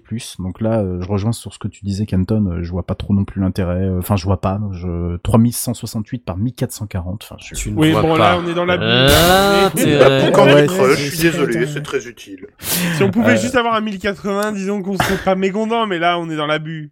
Euh, voilà, exactement. Et le tout rafraîchi, si j'ose dire, hein, mais sûr, en 120 Hz. non, mais oui, ça voilà. c'est pareil, c'est de l'abus au Minimum niveau syndical. batterie. Euh, de niveau ça, batterie, c'est euh, pas voilà. décent. que seul a, a priori quelques smartphones pour l'instant comme le S20 de Samsung auraient. Hein, J'ai pas été chercher plus loin. A priori, ça reste encore une, une- une- un taux de rafraîchissement assez peu fréquent euh, sur les smartphones. Euh, euh, au niveau de la partie photo, on est sur à peu près les mêmes équipements, sauf qu'on a un ajout d'un quatrième capteur à l'arrière de 5 mégapixels qui est en fait un color filter. Voilà. Et Euh, ensuite, Question, c'est euh, quoi un color filter bah, a Je pense ça- qu'il capte que les couleurs et pas la quantité de lumière. Ouais, voilà, je pense. Et puis il l'ajoute à, il l'ajoute à ta photo ensuite. Je sais pas, ça doit être un correcteur, une sorte de correcteur de couleur. Je, bah, voilà. Je sais pas trop. Je t'avoue, la photo, pour éviter de dire des conneries, je- j'en dis trop rien. Euh, même chose, on a 48 mégapixels sur le capteur principal, on a 120 degrés de, euh, en grand angle sur Ça, le, très bien, ça. sur, sur le deuxième capteur. Voilà. Donc, j'imagine que si tu me dis que c'est très bien, c'est que ça doit être très bien. Et le troisième euh, capteur, c'est un téléobjectif euh, multiplié par 3 de 8 mégapixels. Voilà, donc euh, encore plus, encore mieux équipé que du coup le, le 8. Euh, même chose euh, en fait côté côté euh, côté sous le capot, puisqu'on a toujours le, le même, le Snapdragon 865 qui euh, qui, qui tue euh, qui tue tout le monde. Je, je voudrais bien avoir un test du coup entre les deux les deux puces de chez Apple et de chez euh, de chez Snapdragon. Oh, tu dois Euh, pouvoir trouver ça. hein, ouais, je pense que je dois pouvoir trouver Un euh, benchmark rapide, euh, ça doit se trouver. Exactement. Et puis donc là, on a euh, bah, exactement la même chose, un 8-12 Go et puis euh, pour la RAM et puis 128 et 256 pour le stockage. Batterie 4510 mAh avec le chargeur rapide et là, on a le sans fil. Voilà. Donc euh, avis aux amateurs de sans fil. Bah, il faut bien justifier l'écart tarifaire puisque bah évidemment, je vais vous parler un peu de, de un peu de ça. hein. C'est c'est combien ça va coûter au niveau de prix. Ah, Et, et, et là, j'ai j'ai envie de vous dire, on est, euh, on est sur des choses qui sont quand même euh, plutôt, allez, on va dire similaires euh, par rapport à, à l'iPhone euh, dont parlait euh, Canton tout à l'heure, puisque le, le, le 8, hein, le, donc le tout premier euh, de ce que je vous avais parlé, est à euh, 699 euros pour la version 8 Go avec euh, 128 Go de stockage. Voilà. Quoi Mais jamais 600. je mettrais ce prix-là dans un téléphone Pardon, excuse-moi. Non, je pouvais Ouais, pas m'en empêcher. Ouais, mais c'est le, sachant qu'il était déjà en promotion, on le trouvait déjà en promotion. Il y a quelques heures de ça, on voyait déjà qu'on pouvait profiter de promotion, puisque c'est un téléphone qui est, il faut le savoir, les, ces, ces OnePlus là, ils ont l'avantage d'être régulièrement mis en, en brade. Euh, donc je sais pas pourquoi. Je, je, j'ai jamais trouvé la raison ni l'explication. Moi, par exemple, le 5T, à l'époque, c'était déjà, enfin, c'était toujours le flagship. Ils étaient pas encore, le 6, il venait, euh, bah, il sortait quelques semaines plus tard et je l'ai chopé à 450 euros. Donc, autant vous dire que c'est vraiment un prix d'amis pour un, un téléphone de cette qualité. Puis si je l'ai gardé aussi longtemps, c'est qu'il, euh, des qualités, il en avait. Euh, évidemment, si vous passez à 256 Go de stockage, vous allez en avoir un peu plus, euh, un peu plus cher. Je crois que le prix doit passer à 799. C'est ça, 799. Euh, et ensuite, on passe sur le 8 Pro qui est à 899 dans sa configuration 8, 128 Go et 999 euros est le dernier prix puisque c'est la version 12 et 256 Go. Vous pouvez précommander déjà le téléphone depuis mardi dernier. Donc euh, voilà, il est livré avec un Android, un Android pardon 10 euh, un Android 10, ouais, tout simplement. Donc voilà, moi j'ai envie de vous dire, bah, je sais quel sera mon, prochain téléphone et je, le partage parce que vraiment OnePlus c'est un- c'est une vraie marque avec laquelle j'ai eu un coup de cœur et je suis très difficile dans le choix de mon matériel, dans le choix de, plein de choses. Mais c'est vrai que là pour le coup, euh, je bah, regrette pas parce que c'est à part quelques soucis, notamment au niveau du GPS, mais ce qui est connu sur ce téléphone-là, j'ai vraiment rien d'autre à dire et euh, il, voilà, je, je, il est d'une solidité exemplaire. Il y a l'écran qui est déjà pété, mais euh, pff, il fonctionne toujours. Il est tombé plusieurs fois et pff, enfin voilà, je le lâcherai pour rien au monde et euh, il n'y a pas grand chose d'autre qui, m'intéresse. Donc voilà, je vous partage le truc parce que je sais que le rapport qualité-prix euh, Ah oui, est quand même assez. euh, quoi. Et c'est effectivement c'est réputé puisque ça fait quand même un moment déjà que le que, que le que le que le, le- le constructeur chinois euh, délivre ses, ses téléphones et évidemment les, les, les problèmes de bande de fréquence qui existaient sur les One et sur les 3 notamment ne sont plus du tout d'actualité puisque tout est euh, tout est supporté euh, tout à fait normalement Euh, donc voilà je je, je voulais question. vous oui qui dis-moi vient de Picaboo, mais que je ne comprends pas, Ah. et je pensais peut-être spécifique à Android ou en tout cas OnePlus. Euh, Ouais. Il demande OnePlus, c'est 1,1 ou 1,2 Ok, je suis pas le seul à pas avoir 13. compris la question. je comprends je- 42 Là, je, Oui, je me suis 42 peut-être- c'est bien. 42 c'est pas mal je me suis dit, c'est peut-être une spécificité que vous connaissez sur cette marque ou c'est sur Android, je sais pas, mais non. Je... Mm, Avis du public 42 je pense. Ouais. Mais non, je sais pas. Bah, reprécise ta question, euh, Pigaboo, puisque là, je, je, moi non plus, je, je comprends pas du tout. Euh, d'accord. Donc, il se, il se foutait de nous. Voilà, allez. Ah d'accord, ok. Mais Voilà, j'ai pas je compris en fait d'où c'était. Moi non trop plus. long. One plus, ok non, il est reparti sur la marque. Ah, One OnePlus plus One, one, one One plus two. Ouais, ouais, d'accord. ok. Ah, mais comme il a mis Ah, un virgule, il aurait mis un plus, euh, j'aurais plus euh, ouais, compris. Euh, Oui, c'est vrai Enfin, qu'il y a je suppose que c'est ça. hein. Que quelqu'un le bannisse non, mais c'est un gag. Voilà, on t'a pris au sérieux. euh, Oui, bah, je pensais que c'était un vrai truc sur Android que je ne maîtrise pas. Donc, euh, Non, non, non, pour le coup. Et il y a toujours, du coup, dernière petite chose, la petite surcouche qui s'appelle Oxygen OS, puisque c'est pas Android. hein. Vous savez que la marque est un peu née. euh, Non mais de sur toute façon les, euh, c'était pas Android à la, bla- à la base. C'est à la base, effectivement, c'était c'était c'était Android. hein, C'était Cyanogen juste à la un- base. C'était Cyanogen, mais qui est un Android. Et, euh, Ah, le bon un, Oui, Android- un Android, aussi, un Android. un Cyanogen est un Android AOSP, pas l'Android de Google. Mais là, ils 1,1, reprennent. 1,2, ouais, c'est c'est ça. Je- Voilà. Oh non, mais... Quentin, il va rester la bloquer la soirée dessus. Et, euh, et euh, donc là, on est sur Oxygen OS, qui est un Android, alors de mémoire, qui est bien l'Android de du coup de Google, et non pas l'Android AOSP. Attention, parce que les deux sont vraiment euh, complètement, enfin complètement différents. Ah, ils ont assez d'argent pour le payer cette fois-ci? Ouais, ils ont assez d'argent pour le payer. Oh, ça fait un moment déjà. Oh, dis donc, ça fait un moment. en Bon, c'est tout pour moi, j'en vais.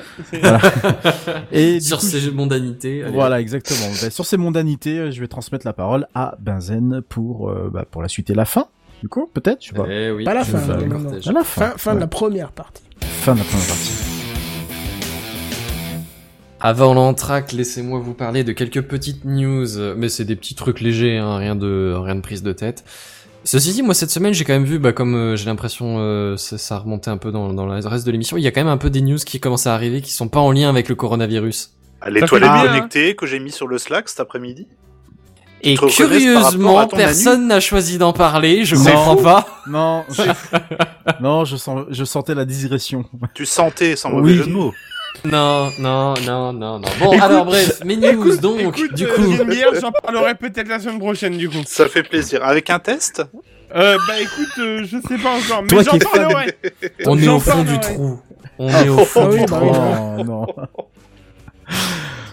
Allez, Ouais, vas-y, mon cher on de se- Mazon. Madame de Loche. Sur ces joyeusetés. Euh, laisse tes fesses à l'air, euh, monsieur Bière. Oui. Ouais, euh, je vous avais parlé d'Amazon France en début de confinement. Ah oui, non, j'avais pas fini mon intro. Euh, mais moi, par contre, je vais quand même vous parler du, du coronavirus. hein. Oh merde. Oh. Oui, non, bah non, parce que ça aurait pas été drôle. Euh, mais je, mais de high tech, hein, toujours.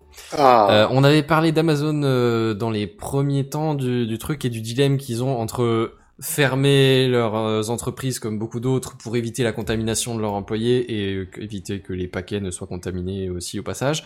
Et d'un autre côté, euh, bah, les services euh, essentiels et autres livraisons de tous les gens qui sont enfermés, qui ont absolument besoin du dernier CD de Patrick Sébastien pour tenir. c'est génial C'est que Mais tu peux commander de la bouffe aussi sur Amazon. hein.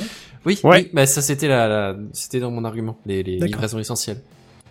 La euh, au début c'était pas sarcastique et puis après je suis parti sur euh, un truc euh, moins essentiel.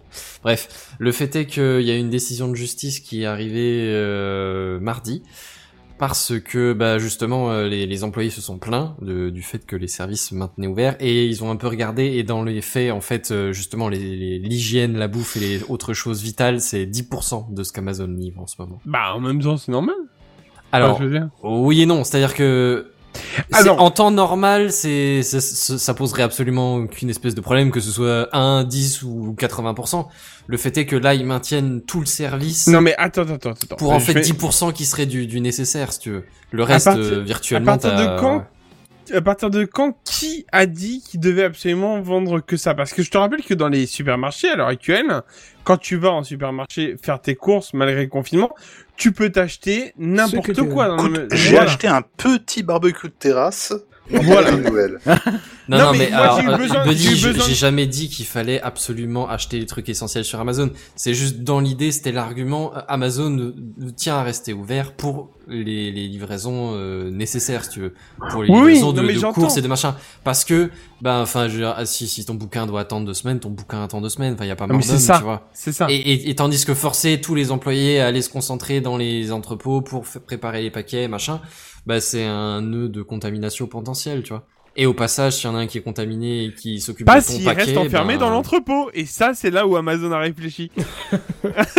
Oh là là. Dans des petites cages individuelles. C'est ça. De- Euh, ouais. Allez, Et comment est-ce et comment est-ce qu'ils vont chercher les, les trucs à mettre dans ton colis du coup s'ils restent dans leur cage? Bah, en fait, ils te font Ah rouler non, ils sont cage. libérés en journée. Dans Ah, l'entrepôt, sont ok, libérés. Et après, le soir, hop, ils restent dans l'entrepôt, mais dans une cage. C'est comme un peu des poulets en batterie, mais, mais en batterie qu'à 50%. Voilà. Ok. Ouais, non, c'est pourquoi pas. Et c'est là enfin où bref, le fait est que le, le tribunal a dit que que non non non, il faut d'abord qu'on qu'on on, on tue. Enfin, le, le tribunal a demandé de suspendre les activités qui n'étaient pas de la distribution euh, essentielle euh, vitale, euh, hygiène, de euh, alimentation, voilà. Et Amazon ne savait pas interrompre euh, un sans le reste, donc ils ont a priori pendant au moins une semaine interrompre les toutes les livraisons Amazon en France. Alors, j'aime beaucoup la formulation de ta phrase. Amazon ne savait pas euh, comment arrêter le truc. Je pense que c'est pas du tout. Je, ce n'est que je. Hein. ouais, Mon tu penses qu'à ton avis c'est juste un, un coup de pression À mon avis, c'est la réponse d'Amazon, elle a été communiquée, je l'ai eu par mail, hein, comme quoi ils comprennent pas la décision de justice, mais que par sécurité, ils vont tout bloquer pendant 5 jours. Et ce que j'ai entendu moi quand j'ai lu ça dans ma tête, c'est vous voulez jouer les kékés? Ok, on Pas ferme pendant problème. 5 jours. Vous vous asseyez sur la TVA pendant 5 jours. Et je peux, Mhm. je peux vous assurer qu'en ce moment, la TVA, c'est tout ce qui vous reste pour vous rentrer dans les, dans les caisses. Ouais. Donc, à mon Pas avis, c'était ça. Parce que la TVA d'Amazon qui rentre, euh, c'est monumental. Tu vois Oui, euh, elle même doit les être charges violente. hein. salariales qui rentrent dans la sécu et ainsi de suite, tout ça c'est énorme. Donc euh, voilà. Et en plus, euh, si j'ai bien compris, ils, euh, ils vont ils, vont être mis au chômage partiel. Donc c'est une partie de l'État qui va payer le Non, salaire des gens d'Amazon. Non, non, non, ils ont dit qu'ils allaient continuer à payer leurs leurs euh, salariés. Ça, ils l'ont dit par contre. Ça, je l'ai lu dans un dans un des euh, dans un des nombreux euh, comment repor- Communiqués pas reportage communiqué ouais. d'Amazon. Voilà, ils ont dit euh, on continue à payer pendant qu'on ferme, mais on ferme 5 jours. Allez, bonne soirée. C'était ça. C'est euh, bon. Ouais, enfin bon, bref, ça me paraissait quand même être une news euh, vaguement importante. Donc je si trouve que c'est le- très abu- abusé de la part du. Alors euh, autant les règles de confinement, j'entends. Les règles de sécurité, j'entends aussi. Hein, il y a pas de problème. Maintenant, quand tu vois le nombre d'entreprises qui sont en train de réouvrir, le nombre de restaurants et tout ça, alors que Ah non, le restaurant, pas- non. on- Non. Ah si, si, Si, je peux t'assurer, en en, en- à mode, emporté. ouais. Ah, Ah, non, le non, nombre à Metz là qu'on rouvert, c'est hallucinant. Ah ouais, ouais, en mode, ré- en mode, euh, à emporter. Euh, Il il y, en a plein qui ont ouvert hein, parce que du coup ils sont. chez moi aussi. Et à quel moment et, et là dans ces moments-là on dit à Amazon ah bah non les gars. Vous surtout- livrez enfin. Surtout à la limite, c'est même pas le problème euh, qu'on dise il faut, euh, c'est trop dangereux, non non non. Ok, mais pourquoi Amazon? Alors j'ai été Oui. voir, euh, je- j'ai rien commandé, mais j'ai été voir jusqu'au au plus gros stade du LDLC Top H machin avec mes vieux comptes que j'avais encore. À aucun moment on te dit non, c'est pas c'est pas essentiel, on va pas vous livrer. Eux ils peuvent. C'est ça. Fnac, euh, qu'est-ce qu'il y a comme autre discount. marque Boulanger qui apparemment a doublé sa capacité de livraison, euh, c'est discount, tout ça, on leur dit rien. Alors pourquoi on dit quelque chose à Amazon? Je défends pas Amazon, c'est juste que je ne comprends pas pourquoi on s'acharne euh, sur eux alors que tous font la même chose. Je pense que c'est américain, du c'est tout, américain, paye pas ses impôts, etc. Ah non, mais- c'est pas vrai. ça, faut c'est pas, pas- dire ils payent pas ces infos. Cette phrase-là, elle, elle est, elle est fausse. Ils, ils, ils utilisent euh, Ah bon, tout ce qui ils est. payent leurs impôts en France maintenant. Ah Tiens, non, c'est je pas parlé d'en France. Ah ouais, d'accord, J'ai voilà. pas parlé bah d'en voilà. France. Ils utilisent toute Mm. la base légale qui leur permettent de, de ne pas payer Voilà. directement en France. Mais c'est Oui. légal. hein. Tout le monde dit ils font pas ci, ils font pas légal, ça. c'est légal, mais ça n'est pas moral. Ah bah, la moralité, Ah bah. après, c'est une boîte qui veut faire du pognon. On, En est, même temps- on est dans un système capitaliste, Redscape. euh, et puis en même Non, temps mais, ah, combien d'entreprises ont mis au chômage partiel Oui, des, moi, des employés pour gagner je- de l'argent Est-ce Je- que c'est oui, moral de récupérer euh, des caisses de, de masques qui étaient normalement destinées aux hôpitaux? Est-ce que c'est moral que l'État les réquisitionne? Non. Bien sûr que non, Non. évidemment. Bah, voilà, mais on est pas est, dans mais un monde on est- moral. mais on- mais oui, mais on est d'accord, mais on parle quand même de deux choses différentes. On parle quand même de, enfin, je vous rappelle quand même qu'Amazon, Google, Microsoft et toutes ces boîtes-là ont quand même été épinglées plus d'une fois par la Commission européenne parce qu'ils ne, même mal- malgré que ça soit légal par tous les moyens, je suis désolé, nous, nous, nous en tant que, en tant que peuple français, et donc en tant que constituant d'un pays, on ne récupère pas cette, cette, cette manne Bah, il financière. faut que les lois soient modifiées, c'est tout. Eh ben les lois normalement sont les, les lois sont censées pouvoir euh, comment dire euh, comment je vais dire ça attraper justement cet argent-là. Sauf qu'ils ils contournent la loi parce que par d'autres lois ils ont possibilité d'eux. Et donc du coup ils récupèrent on peut pas récupérer cette cette manne financière. Voilà après ils font ce qu'ils veulent hein, c'est de si c'est légal c'est légal. Je, je m'en fiche. Je dis simplement que c'est pas euh, c'est pas moral quoi. Mm. donc euh, mais c'est normal bah, pour bref. moi du coup qu'Amazon se fasse du coup attaquer et que enfin c'est normal non c'est logique qu'Amazon se fasse attaquer et que c'est Discount par exemple qui fait exactement la même chose et sur qui on n'a absolument pas l'œil et voire même d'autres hein, on dit c'est Discount mais euh, je suis sûr que euh, la Fnac continue à Oh, faire bah oui. euh, la Fnac ou d'autres la Fnac trucs qui la sont- Fnac mon père a commandé un PC il l'a reçu en 24 heures hein. Ah bah, si, si vous voulez bien juste deux secondes, j'avais j'avais Oui, un- une, une proposition sur le sujet.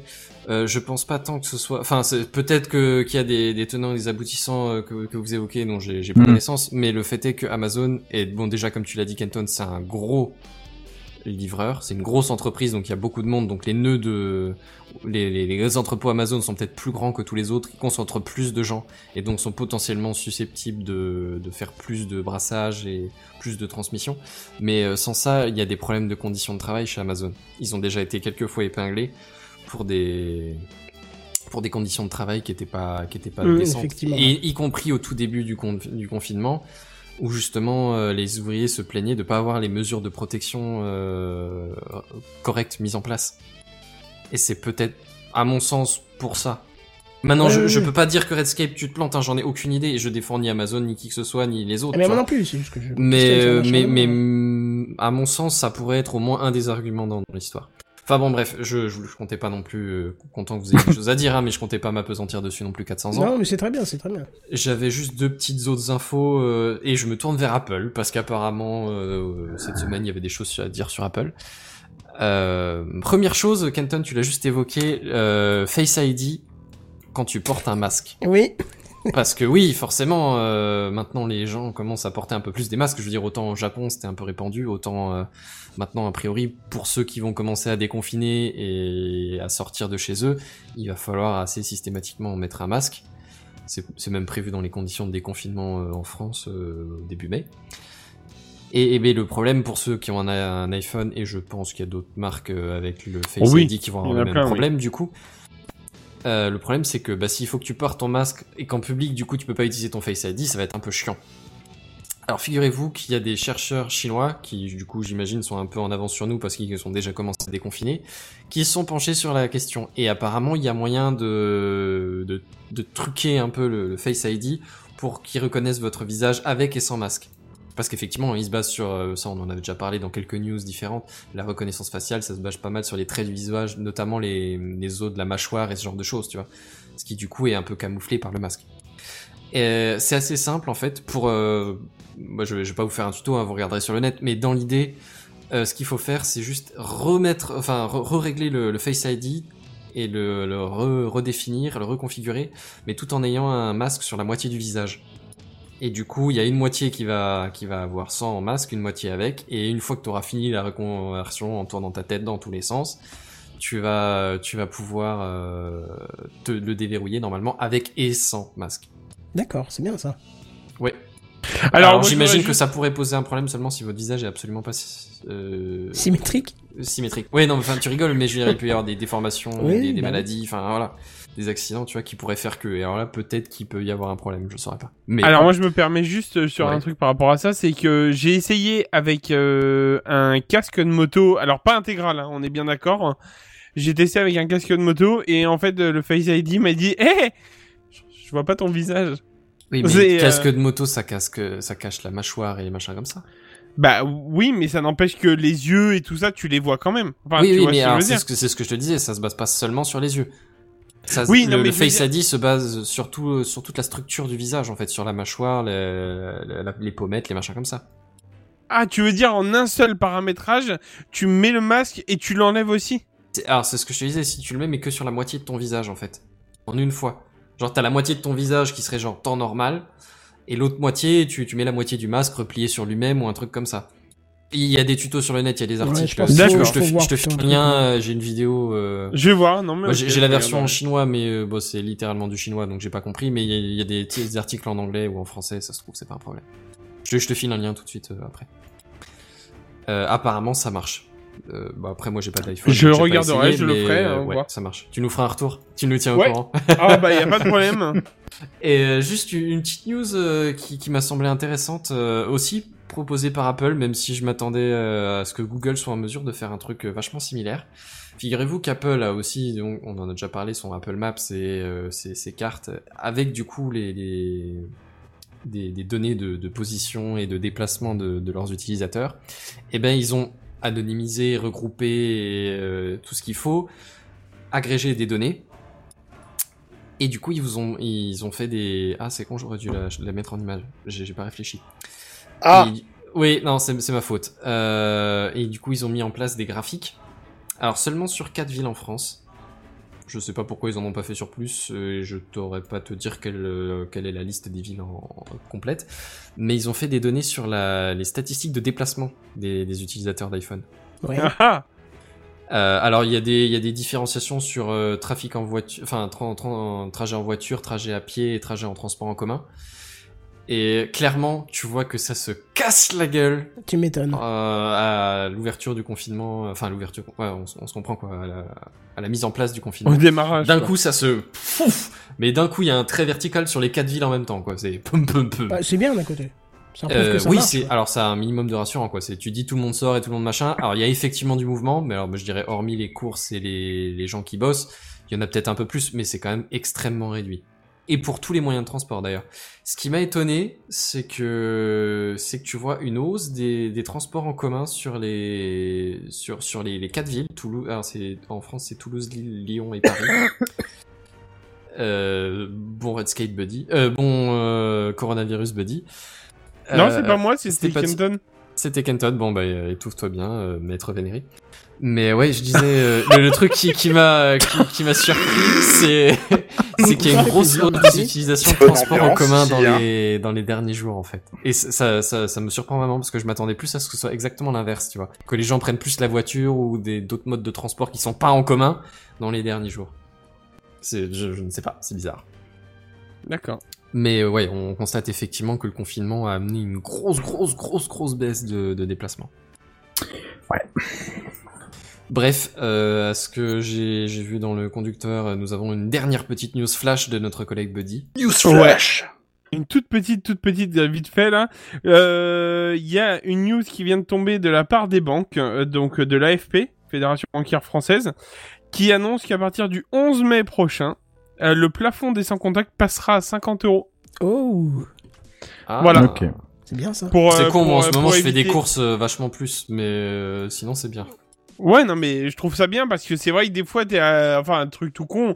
Pour des toutes petites courses, t'arrives vite à 30 euros, en fait, et du coup, bah, là, actuellement, t'es obligé de taper le code, euh, quoi, donc, euh, Ouais. Et Mm. en ce temps de confinement, c'est quand même dommage de taper, de, de saisir un clavier euh, rempli de petites euh, bactéries. Voilà.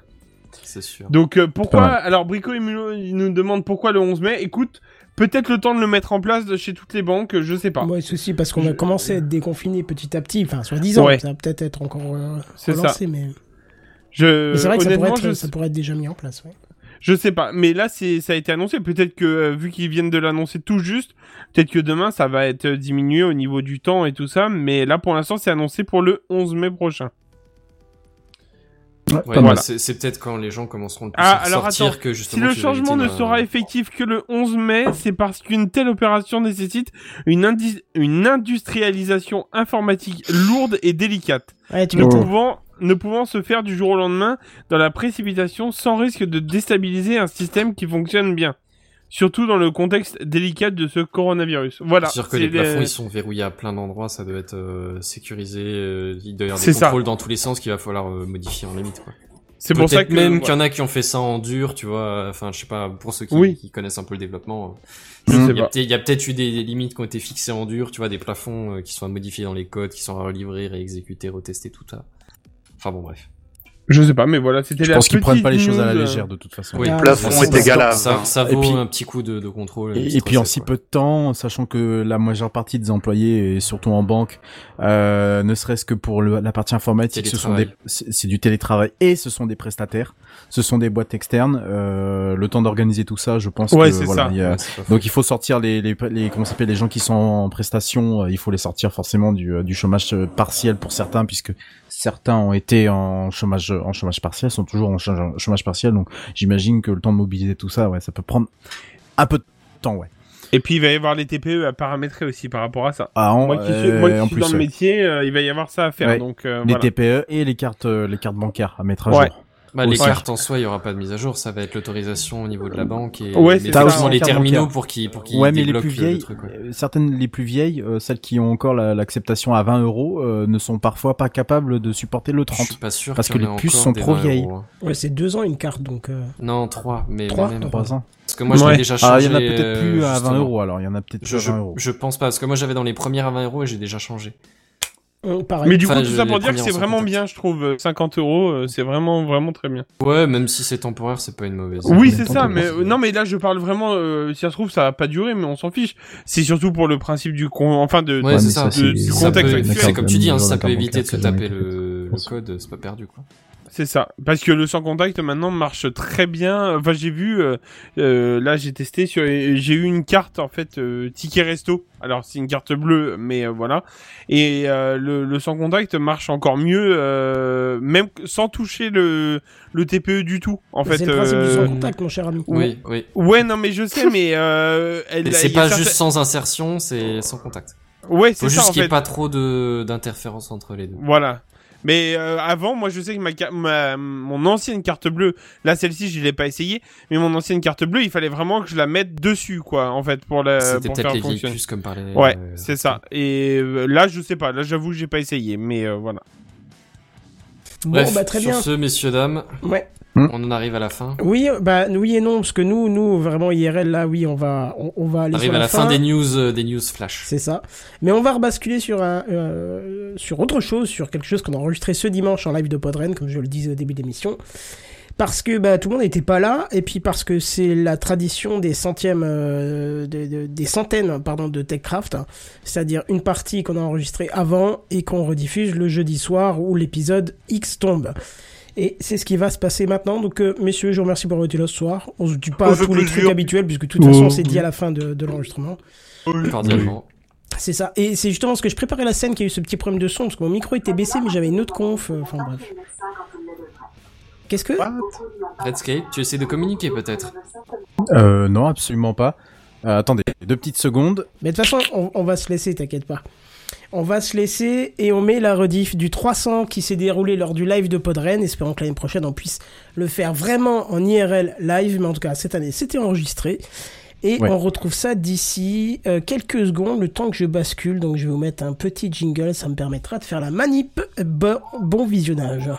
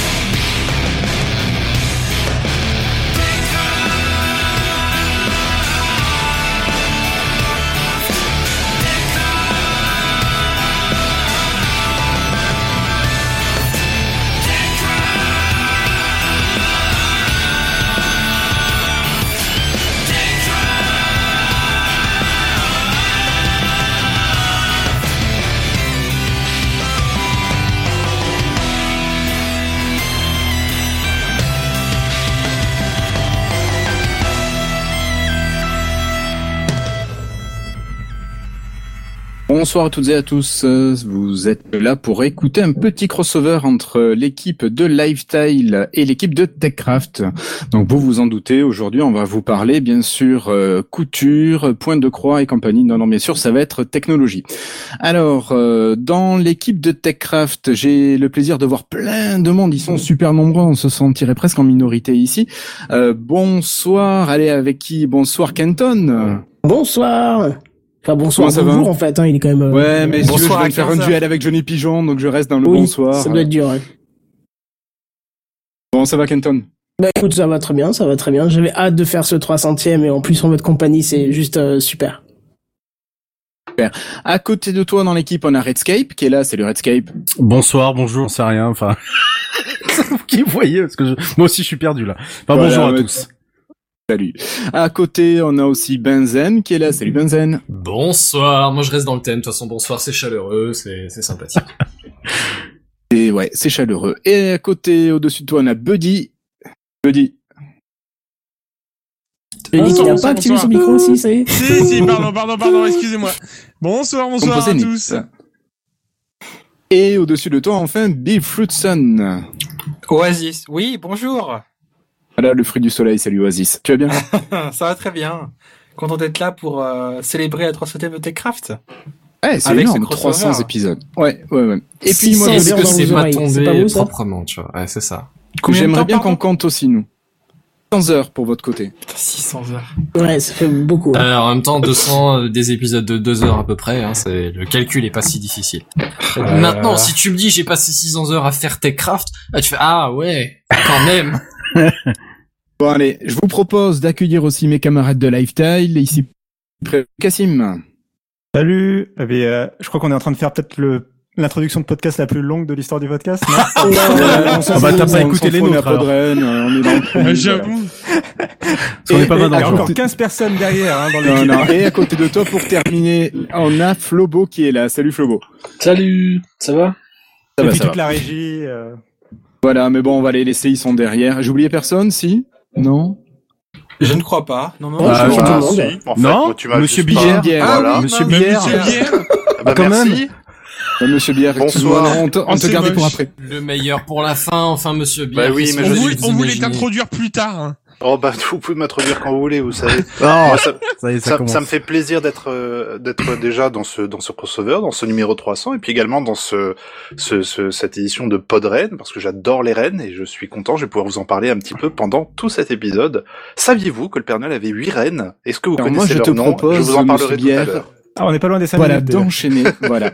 Je te propose d'enchaîner et d'attaquer avec le sujet que l'on a décidé de traiter aujourd'hui. En fait, c'était de comparer un peu deux écosystèmes qui nous sont plus ou moins proches selon les personnes. Euh, donc travailler, enfin regarder l'écosystème Apple et l'écosystème Windows, Microsoft. En fait, j'aurais presque envie de dire plutôt, et d'aller voir un petit peu quels sont les avantages et les inconvénients, euh, surtout les avantages en réalité qu'on peut trouver chez l'un et chez l'autre. Alors Canton, l'idée est partie un petit peu des, des utilisations que tu pouvais avoir avec l'écosystème Apple. Euh, tu me disais ça, ouais. que finalement, euh, on arrive, t'arrivais facilement, par exemple, à prendre tes appels sur ton ordinateur quand tu avais ton téléphone qui n'était pas là. Enfin bref, Oui, explique-nous d'un petit peu d'où ça vient? Eh ben, ça vient du fait que un jour je me suis dit, ça fait quand même, euh, ça fait quand même quelques années que je suis dans l'informatique et je n'ai jamais touché un Mac. Donc du coup, je me suis, il fallait que je change mon, PC portable. Je me suis dit, euh, je vais prendre un Mac. On va essayer et euh, on m'a conseillé tout de suite de prendre un gros modèle comme ça. Si ça me plaît pas, je le revends. Bon, j'ai pris un Mac et là, ça a été assez euh, merveilleux au niveau de l'expérience utilisateur puisque j'avais déjà un iPhone, mais parce que je trouvais ça bien. Et je me suis rendu compte que tout fonctionnait ensemble, euh, mais vraiment ensemble. C'est-à-dire que si je travaille, par exemple, effectivement sur mon Mac, je peux avoir, euh, si mon téléphone devait sonner, c'est pas mon téléphone qui va sonner, mais c'est le Mac qui va sonner. Si je suis loin du Mac, c'est pas le Mac qui va sonner, mais le téléphone. Voir si mon téléphone est trop loin et que j'ai ma montre, donc une Apple Watch, eh ben, c'est la Watch qui va sonner. Et ce qui est en plus euh, super, c'est que je peux transférer de l'un à l'autre sans aucun souci. Il suffit de reprendre la main sur l'un des périphériques et ça bascule euh, sans, sans aucun souci. Et euh, même au-delà de ça, je veux dire, euh, il y a une expérience qui est quand même assez fabuleuse, c'est de faire un copier sur un des périphériques et de faire coller sur l'autre sans que ça pose aucun problème. Ben, c'est ce genre de choses qui me font dire que euh, l'intégration de tous ces éléments est juste euh, assez excellente. Et malheureusement, et ça se comprend parce qu'il y a des raisons logiques, hein, euh, on ne on ne retrouve pas ça encore euh, chez Microsoft. Et justement, peut-être que toi tu as un élément de réponse par rapport à ça. Alors moi, j'aurais pas forcément d'éléments de réponse, mais je vais me retourner vers mes camarades qui eux ont des éléments de réponse et qui vont les développer peut-être mieux que je ne pourrais le faire. Euh, Flobo, par exemple, si on parle d'outils comme le copier-coller, alors euh, Canton disait ça n'existe pas. Si ça existe, mais Ah, ce n'est est pas forcément natif. Mais il y a eu, euh, il y a eu deux choses qui ont été faites pour le copier-coller chez Microsoft. C'est depuis longtemps, ils ont un petit utilitaire tiers, mais ça, ça passait pas par, euh, moi, ça me met pas en, en focus sur la. Si, si, moi je te vois. Si, si, si, si, si, ça marche. si, si, si. C'est bon. Désolé. Bon, ça, alors, euh, il y avait un petit utilitaire tiers qui existe depuis plus de 10 ans, qui s'appelait Mouse Without Border, qui permettait de synchroniser son copier-coller entre les PC Windows, mais il fallait qu'il soit sur le même réseau. Alors ça, c'était avant le cloud, mais, ce- mais ça fonctionnait déjà euh, pour les PC en local. Euh, depuis, sur le cloud, ils ont activé à Windows 10 une fonction qui permet de synchroniser le copier-coller, mais ça se, euh, c'est seul par le cloud, donc cette fois, donc, mais c'est seulement pour Windows 10 pour l'instant. Et évidemment, euh, vu qu'il n'y a plus de Windows Phone, et ben, c'est- ça synchronise pas sur le téléphone. Ils ont dit qu'ils allaient l'ajouter sur Android, mais c'est pas encore, euh, c'est pas encore arrivé pour l'instant, mais ça arrivera euh, sur le long terme. Euh, par contre, iOS, faut pas rêver, hein, ça synchronisera pas avec iOS. Hein, c'est, Non, je crois pas que, je crois pas qu'ils puissent s'intégrer. En fait. Je crois que Apple n'autorise pas. Non Merci, mais Florian. hormis, euh, hor- hormis, hormis iOS, mais moi ceci dit, sur j'ai un téléphone Android et puis j'ai vu qu'il y avait une appli euh, Windows qui servait, il me semble au moins à la- au verrouillage, déverrouillage, mais il me semblait qu'il y avait d'autres fonctionnalités qui étaient en train de se développer aussi dans le même genre. Alors je Le Microsoft pas, Launcher je peux pas regarder dans le détail, mais ouais.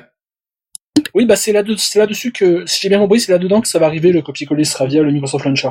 Ok. Donc, euh, C'est vrai que c'est vrai que Microsoft en fait le souci leur gros défaut c'est qu'ils ont pas de de- d'environnement sur le smartphone vu que Mi Mi Windows Phone c'est bien cassé la gueule euh, comme il faut. Donc forcément ils ont bah, ils ont pas de smartphone.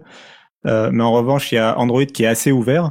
Et donc ils peuvent se servir de ça en fait pour euh, euh, si tu veux pour euh, ajouter cette cette branche à, à leur écosystème.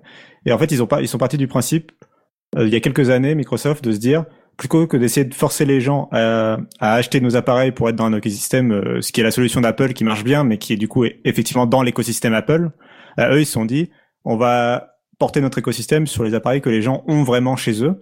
Et donc, euh, ça veut dire que du coup, tu peux par exemple, je, pense, je pensais à une chose, c'est le contrôle parental. Le contrôle parental va fonctionner aussi bien sur ton téléphone Android que euh, même euh, il y a des fonctions qui sont disponibles sur l'iPhone, il y a des fonctions sur l'ordinateur sous Windows 10, ta Xbox, etc. Euh, je crois qu'il y a même des fonctions peut-être qui peuvent fonctionner euh, avec la Switch. Je me demande s'il n'y a pas des, des éléments de ou en tout cas qui sont peut-être en cours de développement, mais Non, voilà. pas à ma connaissance. hein. Bah, peut-être- alors peut-être pas avec la Switch, mais en tout cas. La Switch, l'idée- la Switch est très fermée euh, et pas très cross-device. hein. C'est vrai que Nintendo, ils sont, ils sont vachement fermés aussi, ils sont assez sectaires. Bon, comme c'est plus des voilà. consoles de jeux, c'est moins visible peut-être que qu'iOS et Apple en général. mais- Bien sûr, mais l'idée, en tout cas, voilà, c'est pour l'idée de Microsoft, c'est autant que possible quand les écosystèmes leur laissent faire, euh, d'essayer de s'étendre au-delà de c'est- Windows est plus du tout au centre euh, pour eux de leur euh, expérience. Et euh, du coup, il y a des fonctions euh, qui se retrouvent dans des applications qui sont disponibles aussi bien sur iOS que sur Android. Et euh, un élément qui est fort sur là-dedans, c'est l'application Your Phone. Je sais pas si vous l'avez Ouais.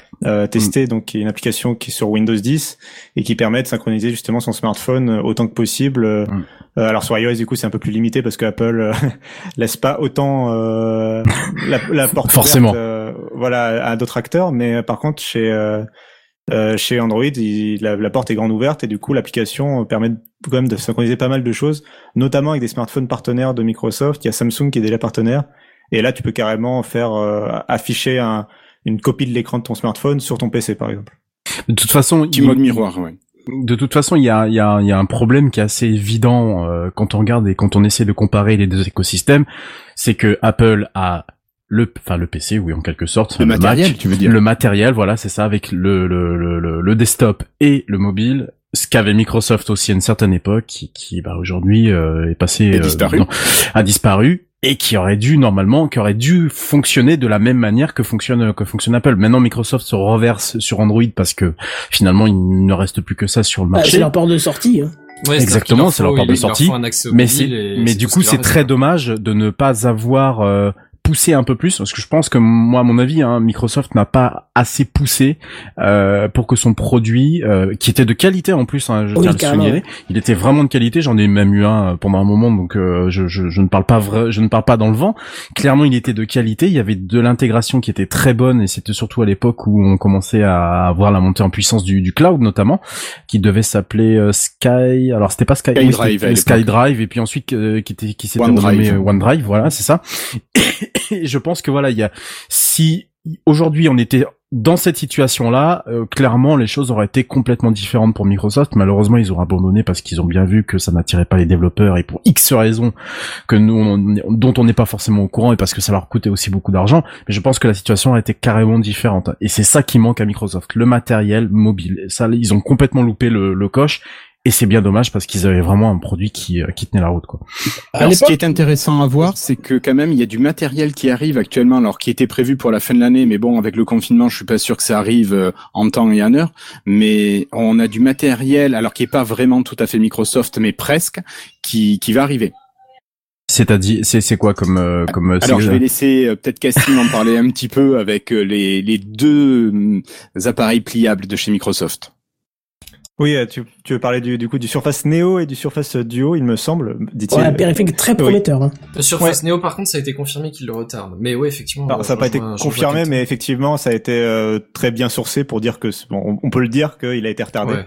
Mais par Euh, contre, effectivement, ouais, ça a l'air vachement prometteur. Mais, mais ça a l'air très prometteur. Euh, Surface Duo, c'est encore un cas un peu particulier parce que donc, euh, enfin, d'abord Surface Neo, c'est un donc c'est un PC à deux écrans qui est sous euh, Windows 10 X, qui est une nouvelle version de de Windows 10 qui est en développement. Euh, limite, je trouve que c'est presque Windows 10 X qui est plus intéressant là-dedans que l'appareil en lui-même parce que euh, l'appareil a certes un design novateur, mais euh, finalement, un appareil n'est rien sans son logiciel. Et le, le- et là-dedans, ce qui fait vraiment tout l'ADN du truc, c'est le logiciel qui est une toute nouvelle version de Windows 10, enfin euh, sans euh, tout le- l'héritage euh, Microsoft et euh, pensé pour être une sorte de Windows allégé, un peu comme ce que Google a proposé avec Chrome OS. C'est-à-dire vraiment euh, vraiment quelque chose pensé pour bah, les PC portables, quelque chose qui va augmenter l'autonomie, qui va consommer moins, qui va avoir peut-être moins d'applications en arrière-plan aussi qui peuvent euh, bah, consommer euh, énormément la batterie. On aura quelque chose de pensé vers, aussi vers bah, le web et donc quelque chose de plus synchronisé où on peut imaginer avoir son compte Microsoft qui va vraiment synchroniser toutes tes données qui sont présentes sur l'ordinateur pour permettre de passer d'un ordinateur facilement à un autre et aussi le système de mise à jour qui est beaucoup plus rapide du coup puisque c'est pas le vrai Windows, c'est une version allégée. Euh, on a une version euh, qui devrait se mettre à jour en quelques secondes, c'est ce que propose Chrome OS aujourd'hui. Euh, tout ça en proposant quand même une compatibilité avec les logiciels, euh, parce que c'est ce qu'avait perdu Microsoft il y a quelques années avec d'autres versions de Windows, euh, proposer une compatibilité avec tous les logiciels euh, qu'on connaît bien, les Steam, les Chrome et compagnie, c'est-à-dire les logiciels classiques entre guillemets, pas obliger les développeurs à passer par un store dont ils veulent pas visiblement. Donc euh, donc c'est vraiment ça la recette euh, euh, Windows 10 X donc qui sera sur le Surface Neo. L'autre appareil quand même qui est important euh, et je vous laisserai après en, en discuter, mais c'est le, le Surface euh, Duo qui est quand même le premier appareil, je pense, depuis très très longtemps développé par Microsoft qui n'utilise pas Windows et qui est donc euh, fait appel à. Android. Donc, euh, enfin, ils abandonnent leur propre OS euh, parce que justement, ils ont plus d'OS pour smartphone et ils ont pas, ils ont plus Windows Phone. Donc, ils font appel à l'OS qui fonctionne, c'est Android avec et pas n'importe quel Android. Ils ont pas ils ont pas fait les, les, les forceurs Microsoft à se dire on va faire un fork, euh, on va quand même proposer nous-mêmes notre boutique, on va un peu. Euh, Et c'est assez choix, étonnant parce que Windows 10 c'était fait pour théoriquement. Alors Il Windows été 10 c'était fait pour. euh, Windows 10 c'était fait pour, mais les développeurs ont pas suivi et, euh, et c'était la solution aussi qu'a choisi Amazon par exemple pour son smartphone qui s'est complètement cassé la gueule. C'était de, on va faire notre fork d'Android, on va proposer notre propre boutique d'applications et euh, les développeurs ont pas suivi non plus. Donc là, Google- euh, donc là Microsoft ils ont dit non, on va prendre l'Android et l'Android de Google, celui que vous connaissez, avec le Play Store, avec YouTube, avec Google Maps, parce que ça aussi le problème c'est si tu fais un fork, tu fais ton propre OS de smartphone. Euh, les gros services qui sont absents, en plus des, des géants comme Facebook et compagnie, ça va être les services de Google. Google voudra jamais développer ses services pour un nouvel acteur, un nouvel entrant. Et d'ailleurs, Ouais, moi, je, euh, vois, je vois deux problèmes dans ce genre de, de situation. La première, c'est euh, effectivement, comme tu disais, le, le store sera pas forcément. Oh, s'il est fourni, il sera pas aussi fourni.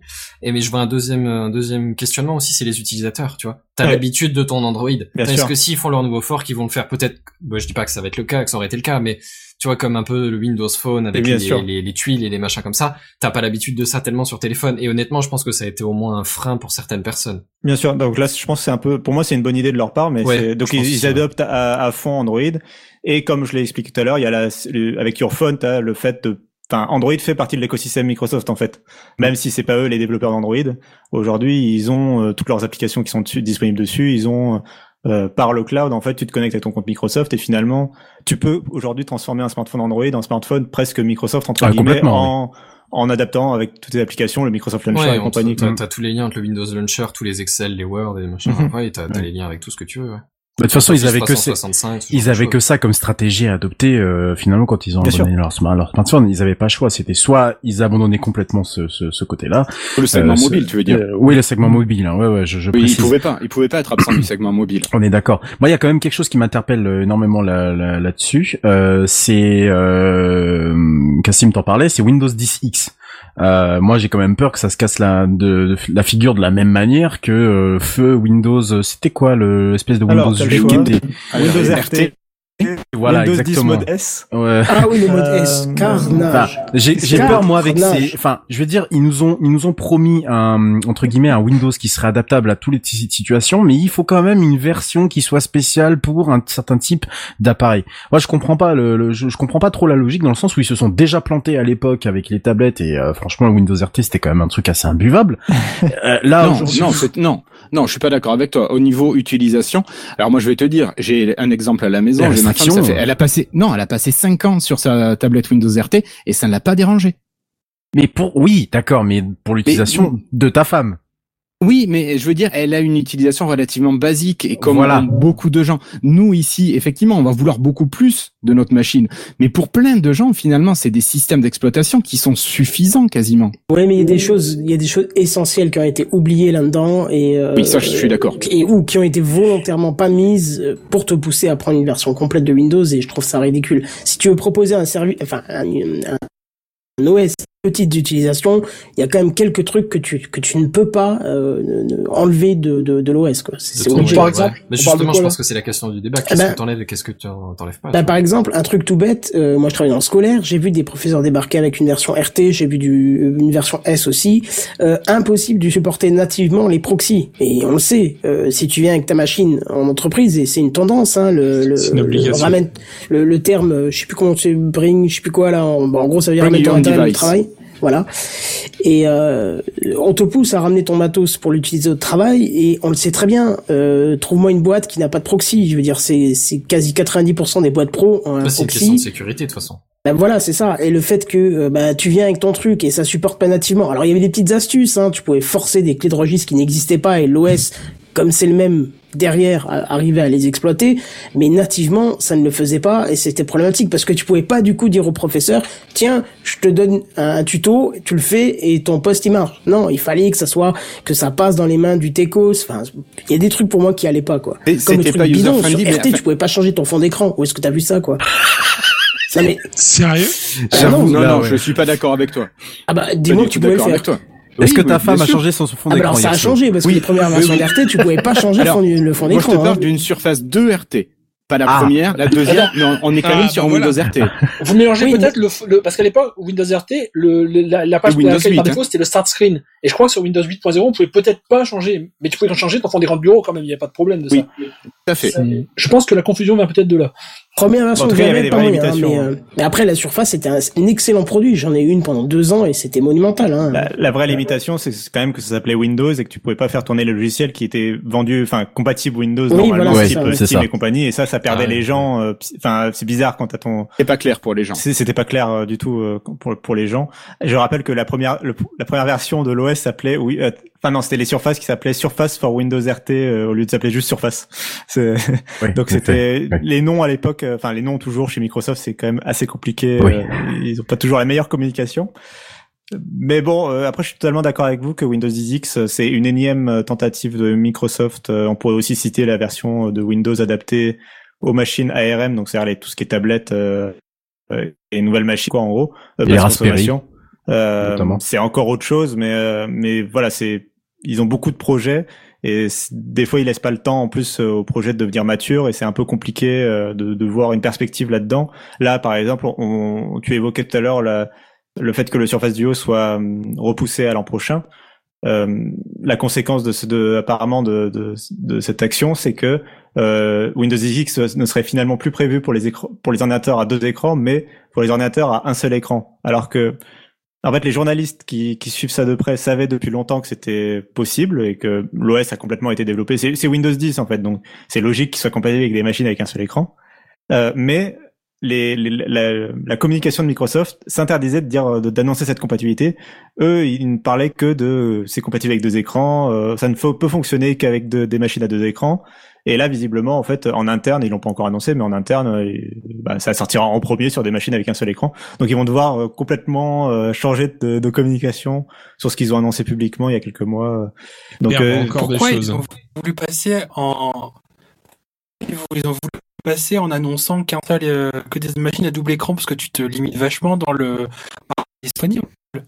Je pense qu'ils, euh, alors moi, mon opinion, c'est qu'ils ont voulu donner l'impression que euh, de vraiment créer quelque chose de nouveau avec Windows 10X. Ils n'ont pas voulu genre faire euh, c'est une nouvelle version de Windows 10 ou c'est juste, euh, voilà, ils ont voulu créer un effet de nouveauté. Et l'effet de nouveauté, ils le voulaient à la fois matériel et logiciel. Et, et donc ils se sont un peu bloqués dans cette euh, dans cette façon de penser, dans cette philosophie. Et Ce surtout qui est pendant dommage parce que- longtemps, le Windows 10 a été annoncé comme le dernier OS de Microsoft. Donc, euh, Oui, c'est ça. Bah, bah, ils veulent surtout pas à dire, ils veulent pas donner l'impression que Windows 10X ce serait le successeur de Windows 10. Ils veulent, euh, c'est quelque chose à côté. Euh, et il y a des fonctions de Windows 10X qui seront dans une, dans des mises à jour de Windows 10, tu vois, enfin qui seront ajoutées Ouais, à jour. bien. Donc, euh, Au niveau de l'architecture, Windows 10X, c'est beaucoup plus un Windows Phone plus plus en fait. hein. Il- ça fonctionne vraiment beaucoup plus comme Windows Phone, comme Windows 10 classique. C'est, euh, je parle vraiment si tu regardes euh, la- l'architecture des partitions de l'OS, des choses comme ça, c'est, c'est un, c'est une variante de Windows 10. C'est à pas un chaque fois, de OS. façon, à chaque fois, Microsoft de toute façon travaille que, ils vont pas recréer un OS de zéro et à chaque fois ils repartent de Windows. Euh, et repassent. euh, on parlait, on a- c'est marrant, on pourrait faire la boucle sur Apple. On a, pas- on a commencé avec l'écosystème Apple. Euh, rappelons que l'iPhone, à l'origine, était basé sur macOS, euh, Ouais. l'OS de l'iPhone, de c'est sa racine, hein, Oui. vraiment euh, lointaine. Oui, bah même si Steve Jobs avait dit, je crois, euh, it runs OS 10 de mémoire. Bien sûr. Ouais, clairement. À base, euh, c'est basé sur macOS. euh, ils l'ont énormément modifié et tout, mais le, sa, sa racine lointaine, vraiment, c'est c'est macOS quoi. bah, ça se tient en même temps. hein, et puis ça Bien a sûr. montré que ça fonctionnait. Et puis bon, par contre là, ils sont en train d'y retourner euh, petit à petit, hein, puisque. Avec iPadOS. Ouais, ouais. Mais en même temps, les, les téléphones sont de plus en plus puissants. Je veux dire, tu- de plus en plus, tu peux te, tu Bah, peux t'as un gérer un noyau plus compliqué, plus, plus, plus puissant, tu vois. Ah oui, clairement. Vois, au début des iPhones, c'était plus bridé par rapport à un ordi de bureau, mais à l'heure actuelle, enfin, doucement et sûrement, tu vois bien. Ne serait-ce que là, tout à l'heure, on parlait, les Excel, euh, 365 en général, tu vois. À partir du moment où t'es cap- euh, t'es capable de gérer ce genre de choses, enfin. Déjà depuis 5 ans, avec euh, l'arrivée de la gamme 950 XL, 950, tu pouvais docker ton téléphone et l'utiliser en tant qu'ordinateur. Ensuite, Samsung Ah, ça fait c'était avec le bien. Dex. Ça, c'était classe. Ça, c'était une bonne idée. Ouais, ça. quelque chose qui a- Quelque chose qui a été repris aujourd'hui par Samsung. euh, Par Samsung, voilà, proposé sur exactement. Android. euh, Voilà. ouais, Et euh, le Dex. Ouais. Le Dex, ouais, ouais, ouais. Et Windows 10 X le proposera également. Hein. Je- on peut projeter son écran Windows 10 X euh, sur une télé ou n'importe quoi en branchant son, son appareil. Alors là, ce qui était sympa quand même avec le, le dockage de, de ton 950 XL, c'est que tu pouvais utiliser ton, ton téléphone comme souris, comme trackpad par exemple. Donc ça te donnait euh, vachement de possibilités supplémentaires. Et il te manquait des applications. Toutes les applications ne pouvaient pas tourner dans le mode fenêtré euh, sur euh, sur ton écran projeté. Et les principales marchaient. Après, est-ce que c'est important de retrouver Ouais. un OS, euh, un OS ultra complet sur un mobile ou sur un- une tablette? Je suis pas sûr, tu vois. Bah, non, mais ce qui est dommage, euh, je, Ça je finis juste l'usage Voilà, exactement. Il y a quelques applications quand même, même si elles ne sont pas prévues pour passer en mode fenêtré, elles devraient pouvoir tourner, au moins afficher à la verticale. Bah, je pense que c'est ça, c'est cet affichage vertical qui posait problème pour Mhm. certaines applications.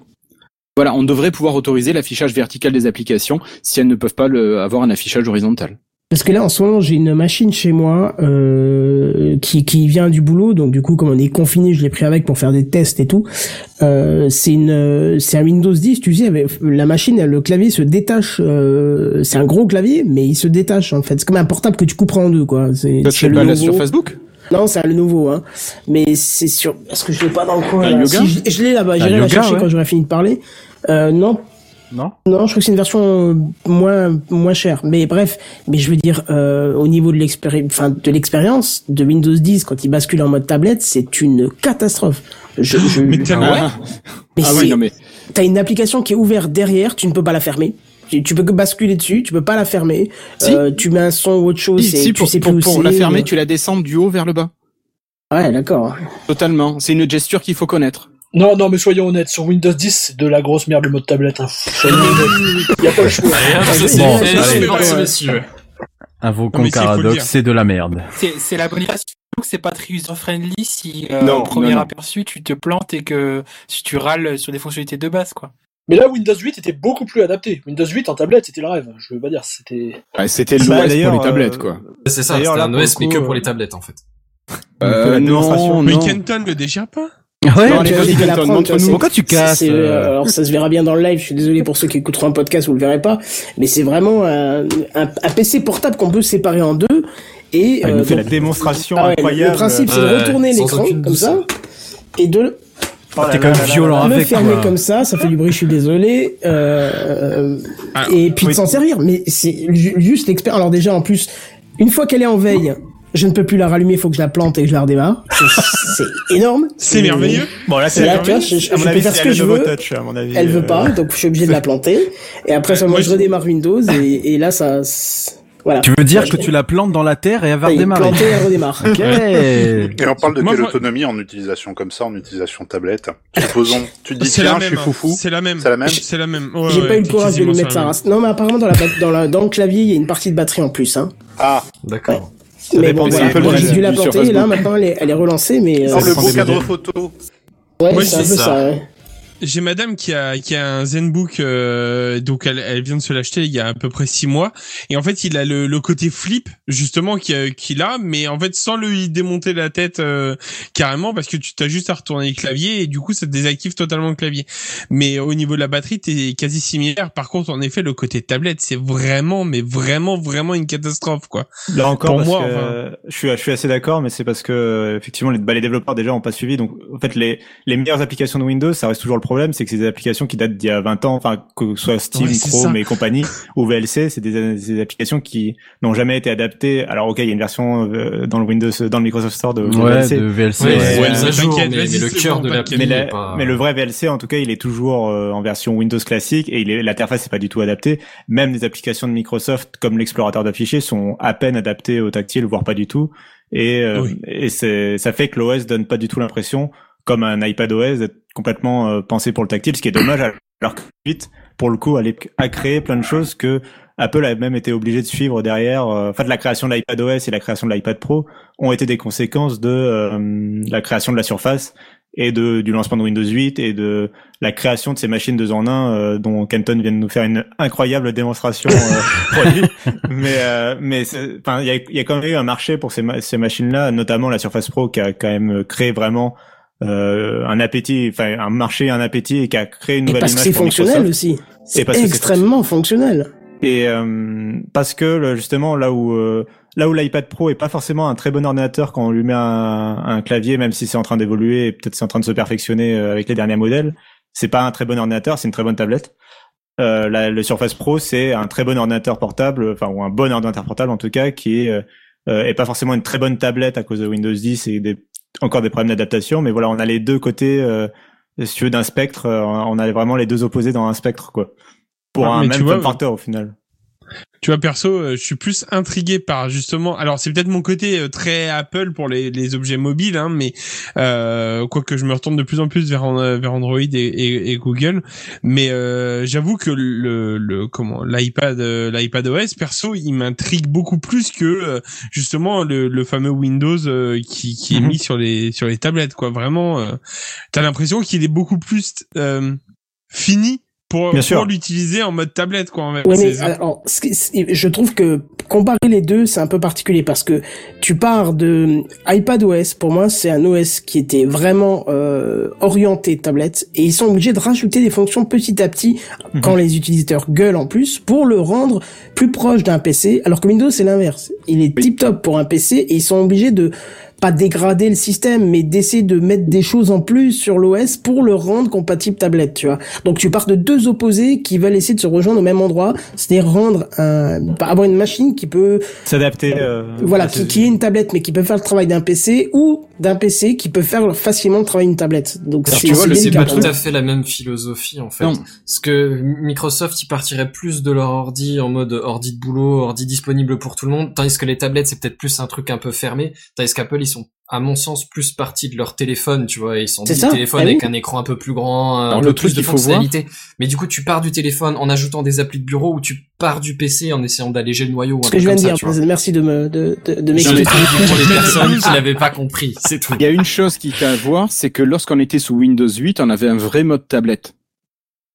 Et Ouais, mais là, c'était non, non, je Il suis pas d'accord. centrale nucléaire Alors, pour je suis pas faire d'accord, tourner par ton contre. truc. Non, hein. non, je suis pas d'accord parce Ouais, que tu vois, j'ai une Surface Pro 3 moi qui date ben, de sa sortie et euh, avec Windows 8 en mode tablette, c'était le top quoi. Là Oui, avec oui, Windows je- le 10, mode tablette de l'expérience Windows 8 utilisateur est euh, Clairement. Ouais, là je suis là je suis pour coup, je suis pas d'accord. Alors ok, le, le Microsoft Store a jamais été rempli, donc ça c'est toujours un problème par rapport à, à, Ça c'est à encore un hein. problème, ouais. Mais euh, Oui, je mais comprends. la- fonctionnellement le système en lui-même, l'interface euh, dans Windows 8, je trouvais ça très bien fait. C'est-à-dire que, par exemple le fait de euh, bah, c'est des choses qui sont arrivées depuis dans iPad, donc ma- maintenant ça, ça, ça serait plus vraiment des nouveautés, mais le fait d'avoir deux applications côte à côte, de pouvoir euh, en toujours en plein écran, mais côte à côte. périphériques. Oui, voilà, c'est vraiment des, des choses qui euh, sont obligées de maintenant, comme tu le disais, de rajouter à iPadOS. Bon, il y a un truc dans sur iOS qui me manque encore, euh, pas du tout sur l'iPhone bien sûr, mais sur la tablette, c'est euh, le multi-utilisateur. C'est c'est un truc complètement con, hein, mais Oui, c'est vrai tu que ne ça peux manque. pas avoir plusieurs sessions de- d'utilisateurs. Hein. Tout le monde est sur la même Par session. contre, sur Android, ça existe parfaitement. Heureusement, oui, non mais oui, bien sûr, sur Android ça existe, sur Windows aussi,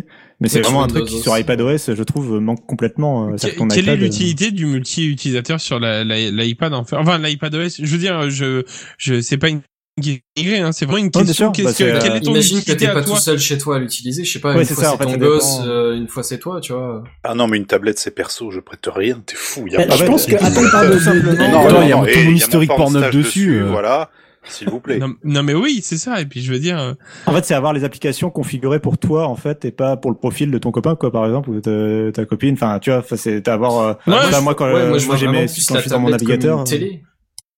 C'est un peu, c'est un peu dans le même idée, tu vois. C'est c'est le genre de truc qui est plus au domicile, tu vois. C'est c'est chacun son tour quand on a besoin pour Bien sûr. regarder un coup une recette, qui un coup vérifier les comptes ou j'en sais rien, tu vois.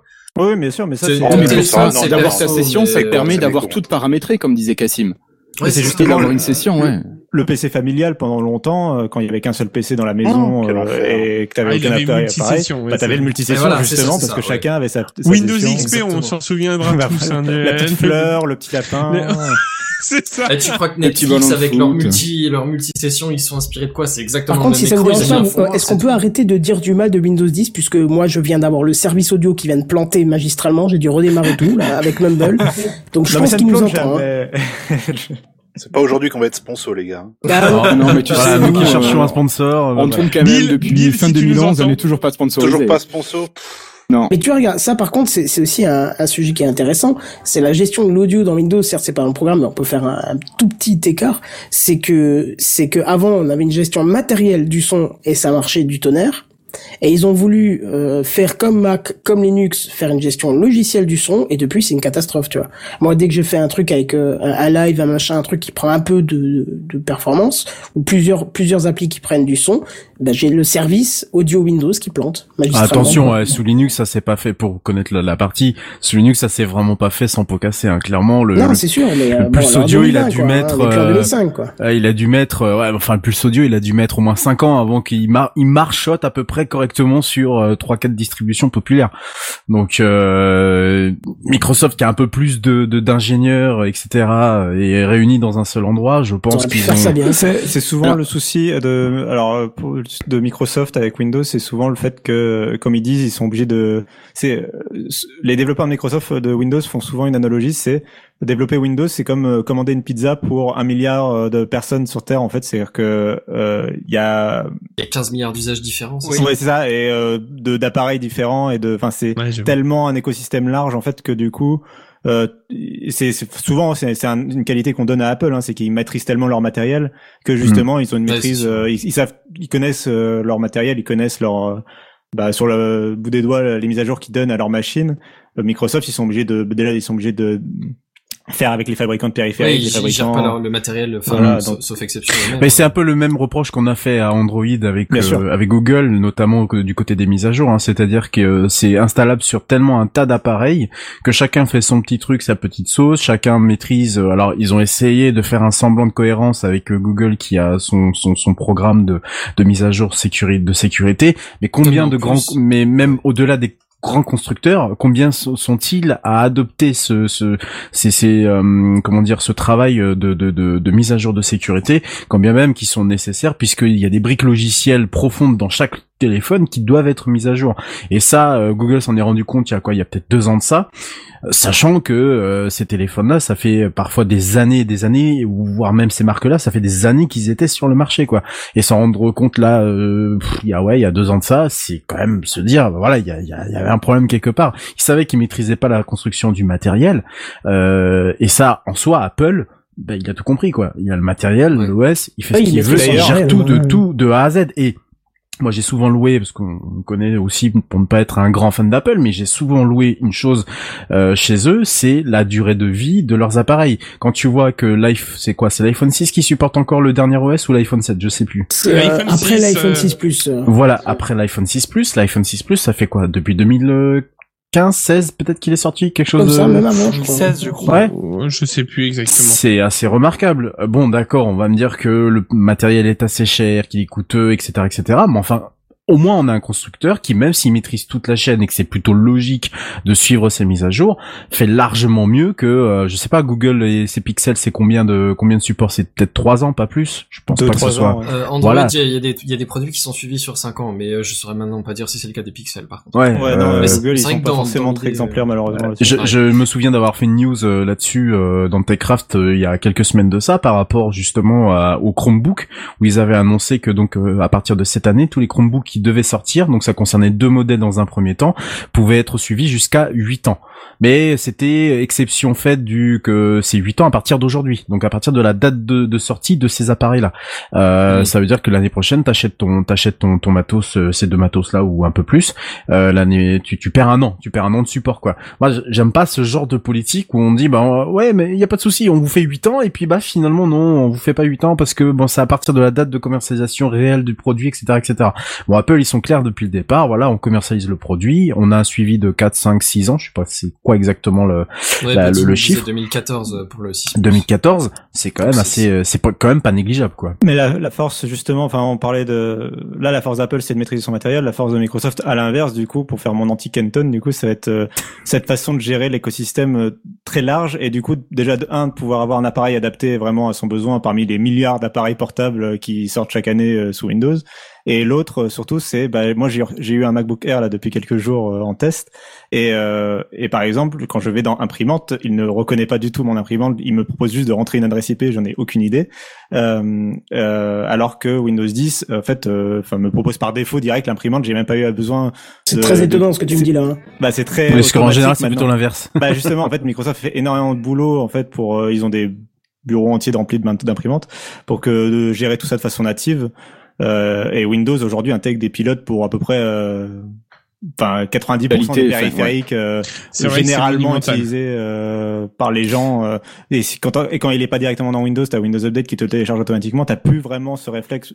Oui, ça c'est ce bien. Là, ils ont fait un énorme boulot là-dessus sur les C'est drivers. clair, c'est clair, c'est c'est génial. Enfin, quand tu rajoutes ton imprimante avec un pauvre bouton, clairement avant il fallait se taper la procédure voilà. avec le CD tout bordel. Ouais, c'est- Ah, sauf que tiens, un point négatif. Oh, les CD, putain. Ouais. Point négatif sur la, sur euh, la mise à jour des drivers. Attention, il faut modifier une clé de registre parce que sinon il ne passe pas par le proxy qui est renseigné par le système. Truc incompréhensible. Ah, Ouais, ça, bah, ça fait partie des trucs Microsoft qui dire que voilà. le système ouvre une voie directe pour les drivers. C'est ça. D'accord. Et, 90% et je, des, ne, euh, je ne le savais pas, et comme je passe par un proxy dont je n'ai pas du tout la main, euh, Ah, merde. ne- ça ne marchait pas jusqu'au jour où j'ai trouvé ce truc. Alors ne me demande pas où est-ce qu'elle est, il faudrait que j'aille la chercher dans une de mes GPO, mais, euh, mais c'est un truc à part, c'est incompréhensible.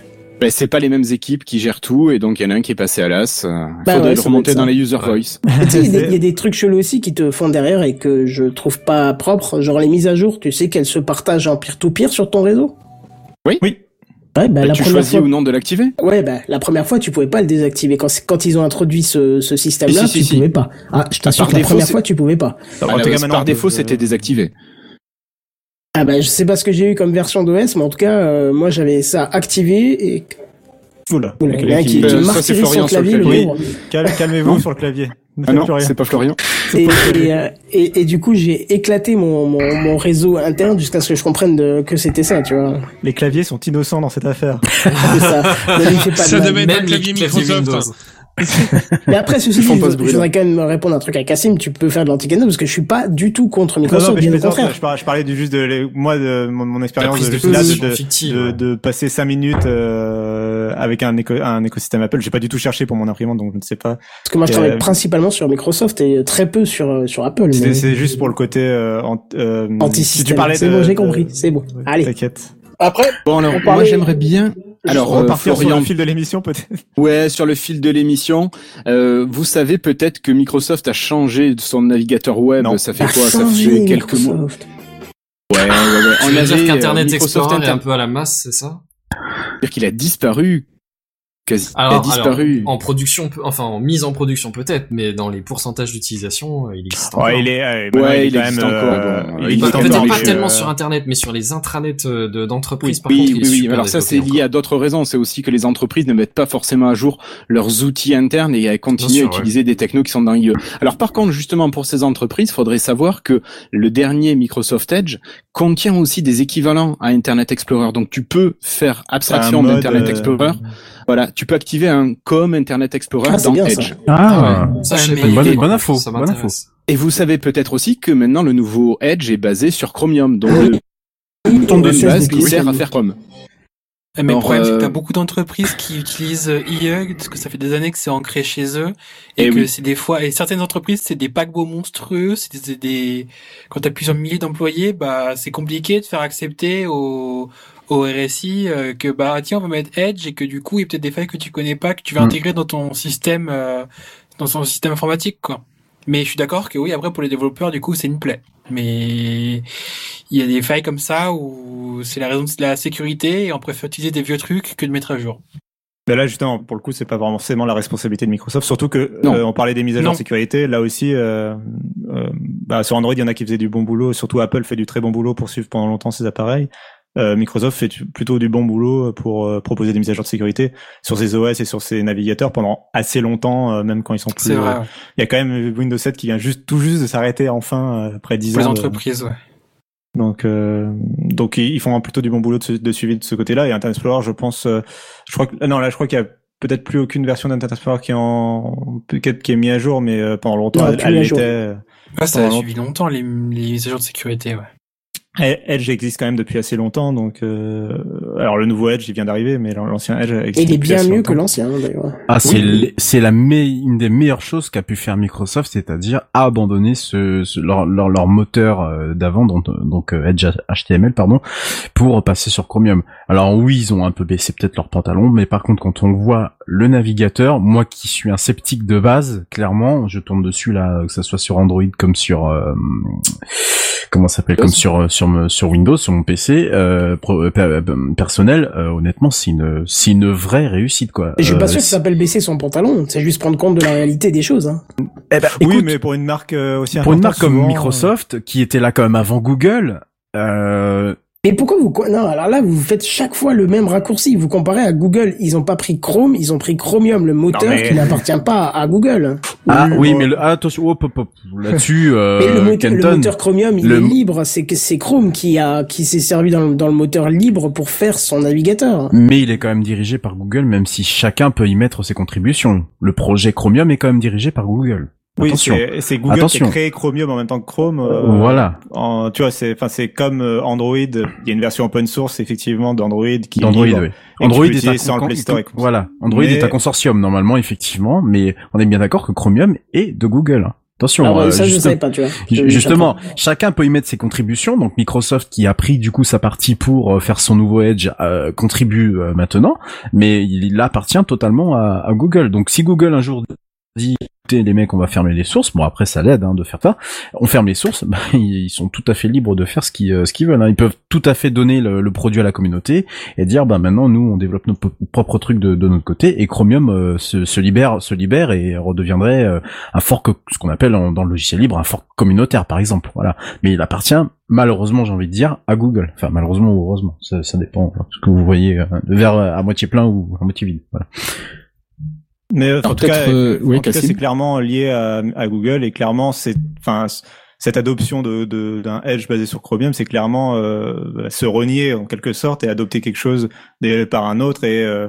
et passer par un externe en fait. Et du coup euh, même si Edge est, est développé en interne, même s'il contribue après au code source euh, Chromium, c'est ce point de vue là euh, qui est euh, obligatoirement euh, est reflété dans la presse en fait. Et du coup euh, tu euh, bah, c'est un acte quand même assez compliqué à prendre, qui, mais qui était nécessaire à mon avis euh, de leur part. Ah bah, clairement, et qui était même choix, très, intelligent stratégiquement, c'est-à-dire qu'ils se, maintenant euh, ils ont presque repris la main. euh, alors Google continue de maîtriser bien sûr le projet Chromium, mais euh, quand tu vois que Edge commence à être conseillé par exemple sur macOS comme le meilleur navigateur euh, devant Chrome parce qu'il y a des nouveaux des, des choses qui sont dans Edge euh, qui ne sont pas encore disponibles dans Chrome, bah enfin ça montre que euh, Microsoft peut reprendre la main malgré tout sur ce marché des navigateurs euh, qui est au- aujourd'hui assez concurrencé euh, par Google notamment quoi.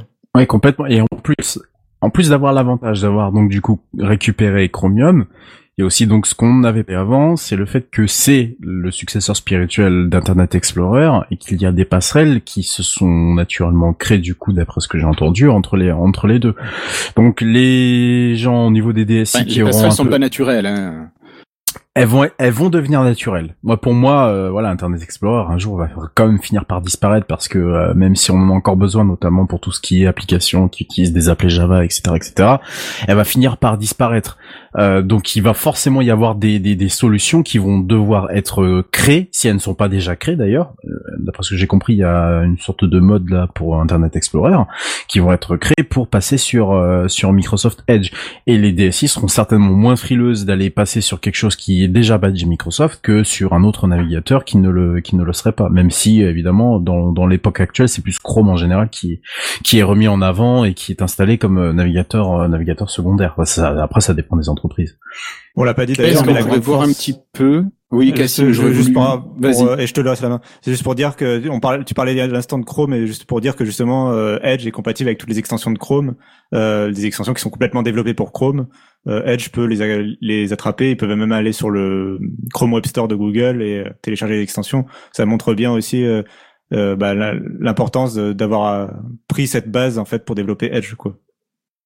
Moi, j'aurais aimé que Florian nous rappelle un petit peu, alors soit les, les, les fonctionnalités qui sont arrivées dans ce Edge euh, Chromium version Microsoft, euh, et un petit peu, il y a quelques histoires aussi qui ont eu lieu. Il y a eu des guéguerres entre Chrome qui désactivait des fonctionnalités, Microsoft qui les rajoutait dans la foulée sur son euh, sur son euh, Edge. Alors à l'époque, c'était les versions bêta et Canary.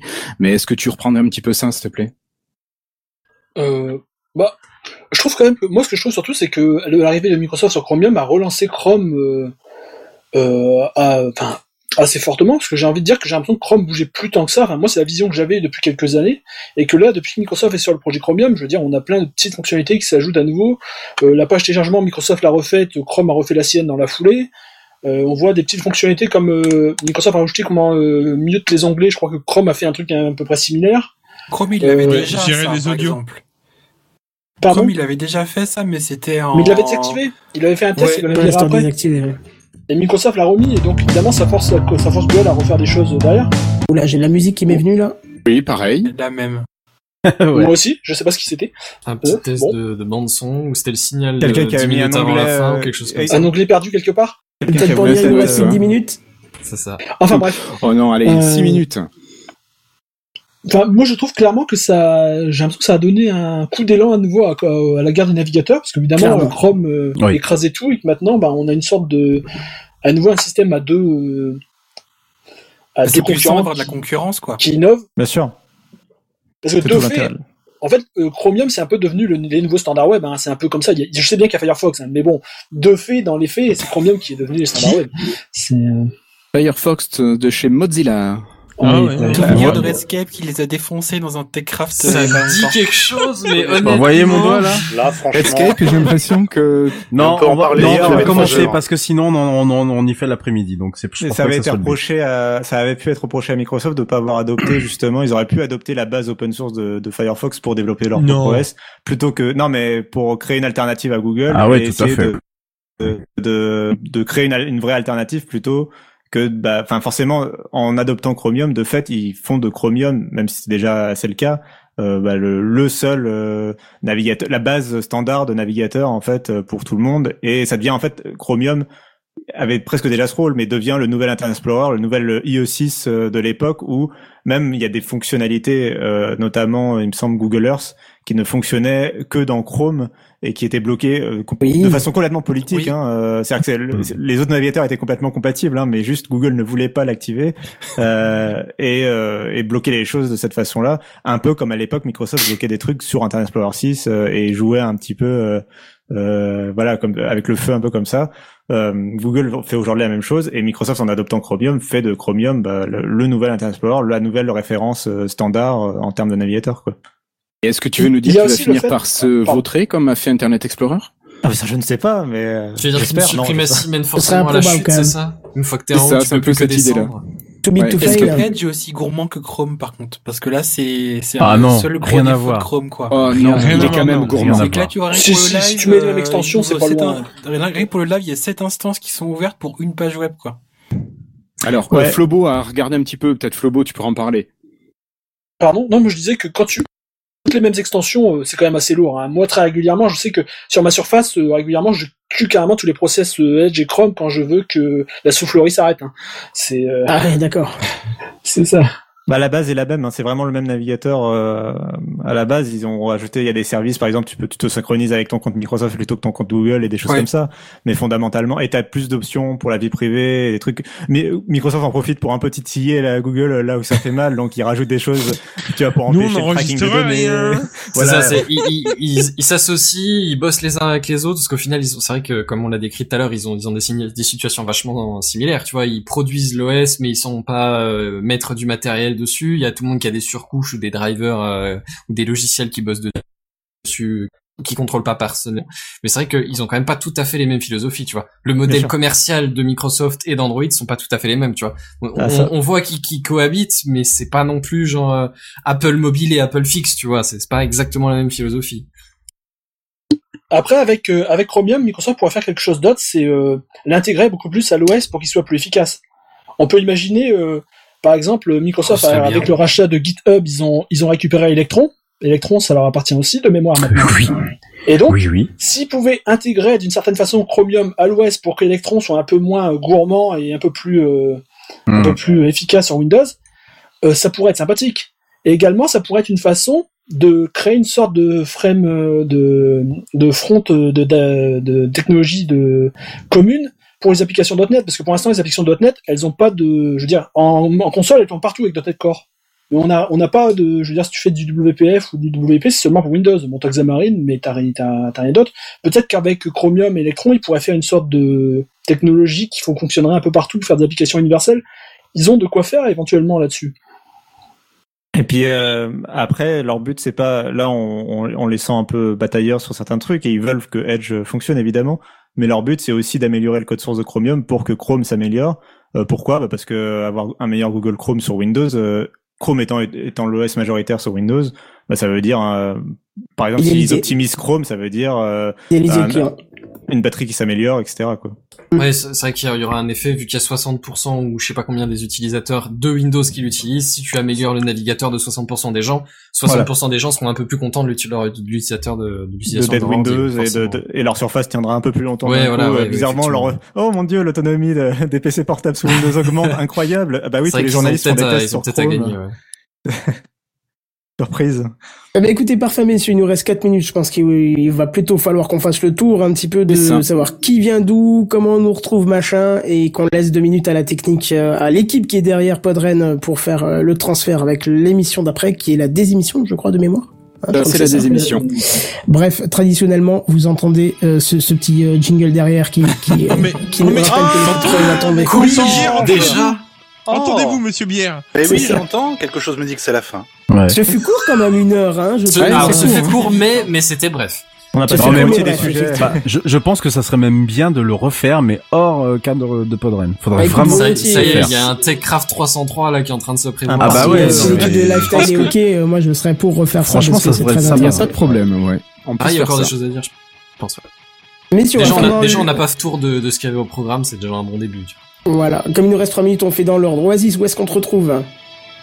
Bah, bah, sur mon Twitter, euh, @oasis35. Et derrière ton bureau, à faire plein de bruit, c'est ça Oui, désolé. On va te fouetter, t'inquiète pas, on va te fouetter. J'ai l'habitude de faire de la pub pour TechCraft euh, si vous m'avez écouté dans le duel, mais du coup, bah, je vais pas vous Bon le bah t'es pardonné alors. tu vas faire tout le bruit que tu veux. Non, mais excusez-moi pour le à pas vite fait. Mais dis à part ton garage, Twitter, où est-ce qu'on te retrouve? Ah bah pardon, Euh, t'avais pas terminé. Sur mon Twitter et à la rigueur mon Instagram, euh, LegoAsis, et voilà. Voilà, très bien. Buddy Oh bah moi c'est Twitter, Instagram, euh, enfin vous me retrouvez partout en fait, vous tapez Buddy New Live sur Google, euh, vous verrez ma tête partout. Très bien. Benzen, JNBR, Redscape et moi-même, je vais rassembler. On nous retrouve sur techcraft.fr. Ça sera beaucoup plus simple. Il y a toutes les infos et, et au moins vous oublierez pas. Euh, et bah, Lifestyle, dites-nous.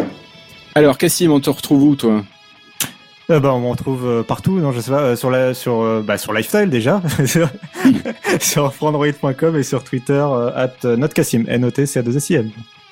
Et Flobo, où est-ce qu'on te retrouve en plus de lifestyle.fr On va sur Twitter, hein, je suis toujours l'actualité Windows euh, tous les jours euh, sur Twitter, Flobo09.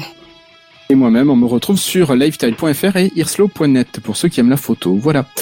Euh, ben, en tout cas, Kenton, ce fut un plaisir de partager ce moment. On va caler une date hein. pour prévoir euh, l'épisode euh, en version longue. Ouais, non, on va tout refaire en version longue. On aura le temps de s'écouter tous. Ouais, c'est ça, on pourra faire ça, super. Allez, et Benji merci à tous. et, et Pof qui, qui, qui ajoute le, le SoundCloud de Kenton. C'est vrai que sinon, c'est pas un épisode qui se finit bien. Bref, euh, on se retrouve dès jeudi pour le 300 de TechCraft en épisode long. Lifestyle dès jeudi pour un épisode classique aussi. Et en attendant, on vous dit à plus. Bye bye. Au À bientôt. revoir. Ciao tout le Bye. monde. TechCraft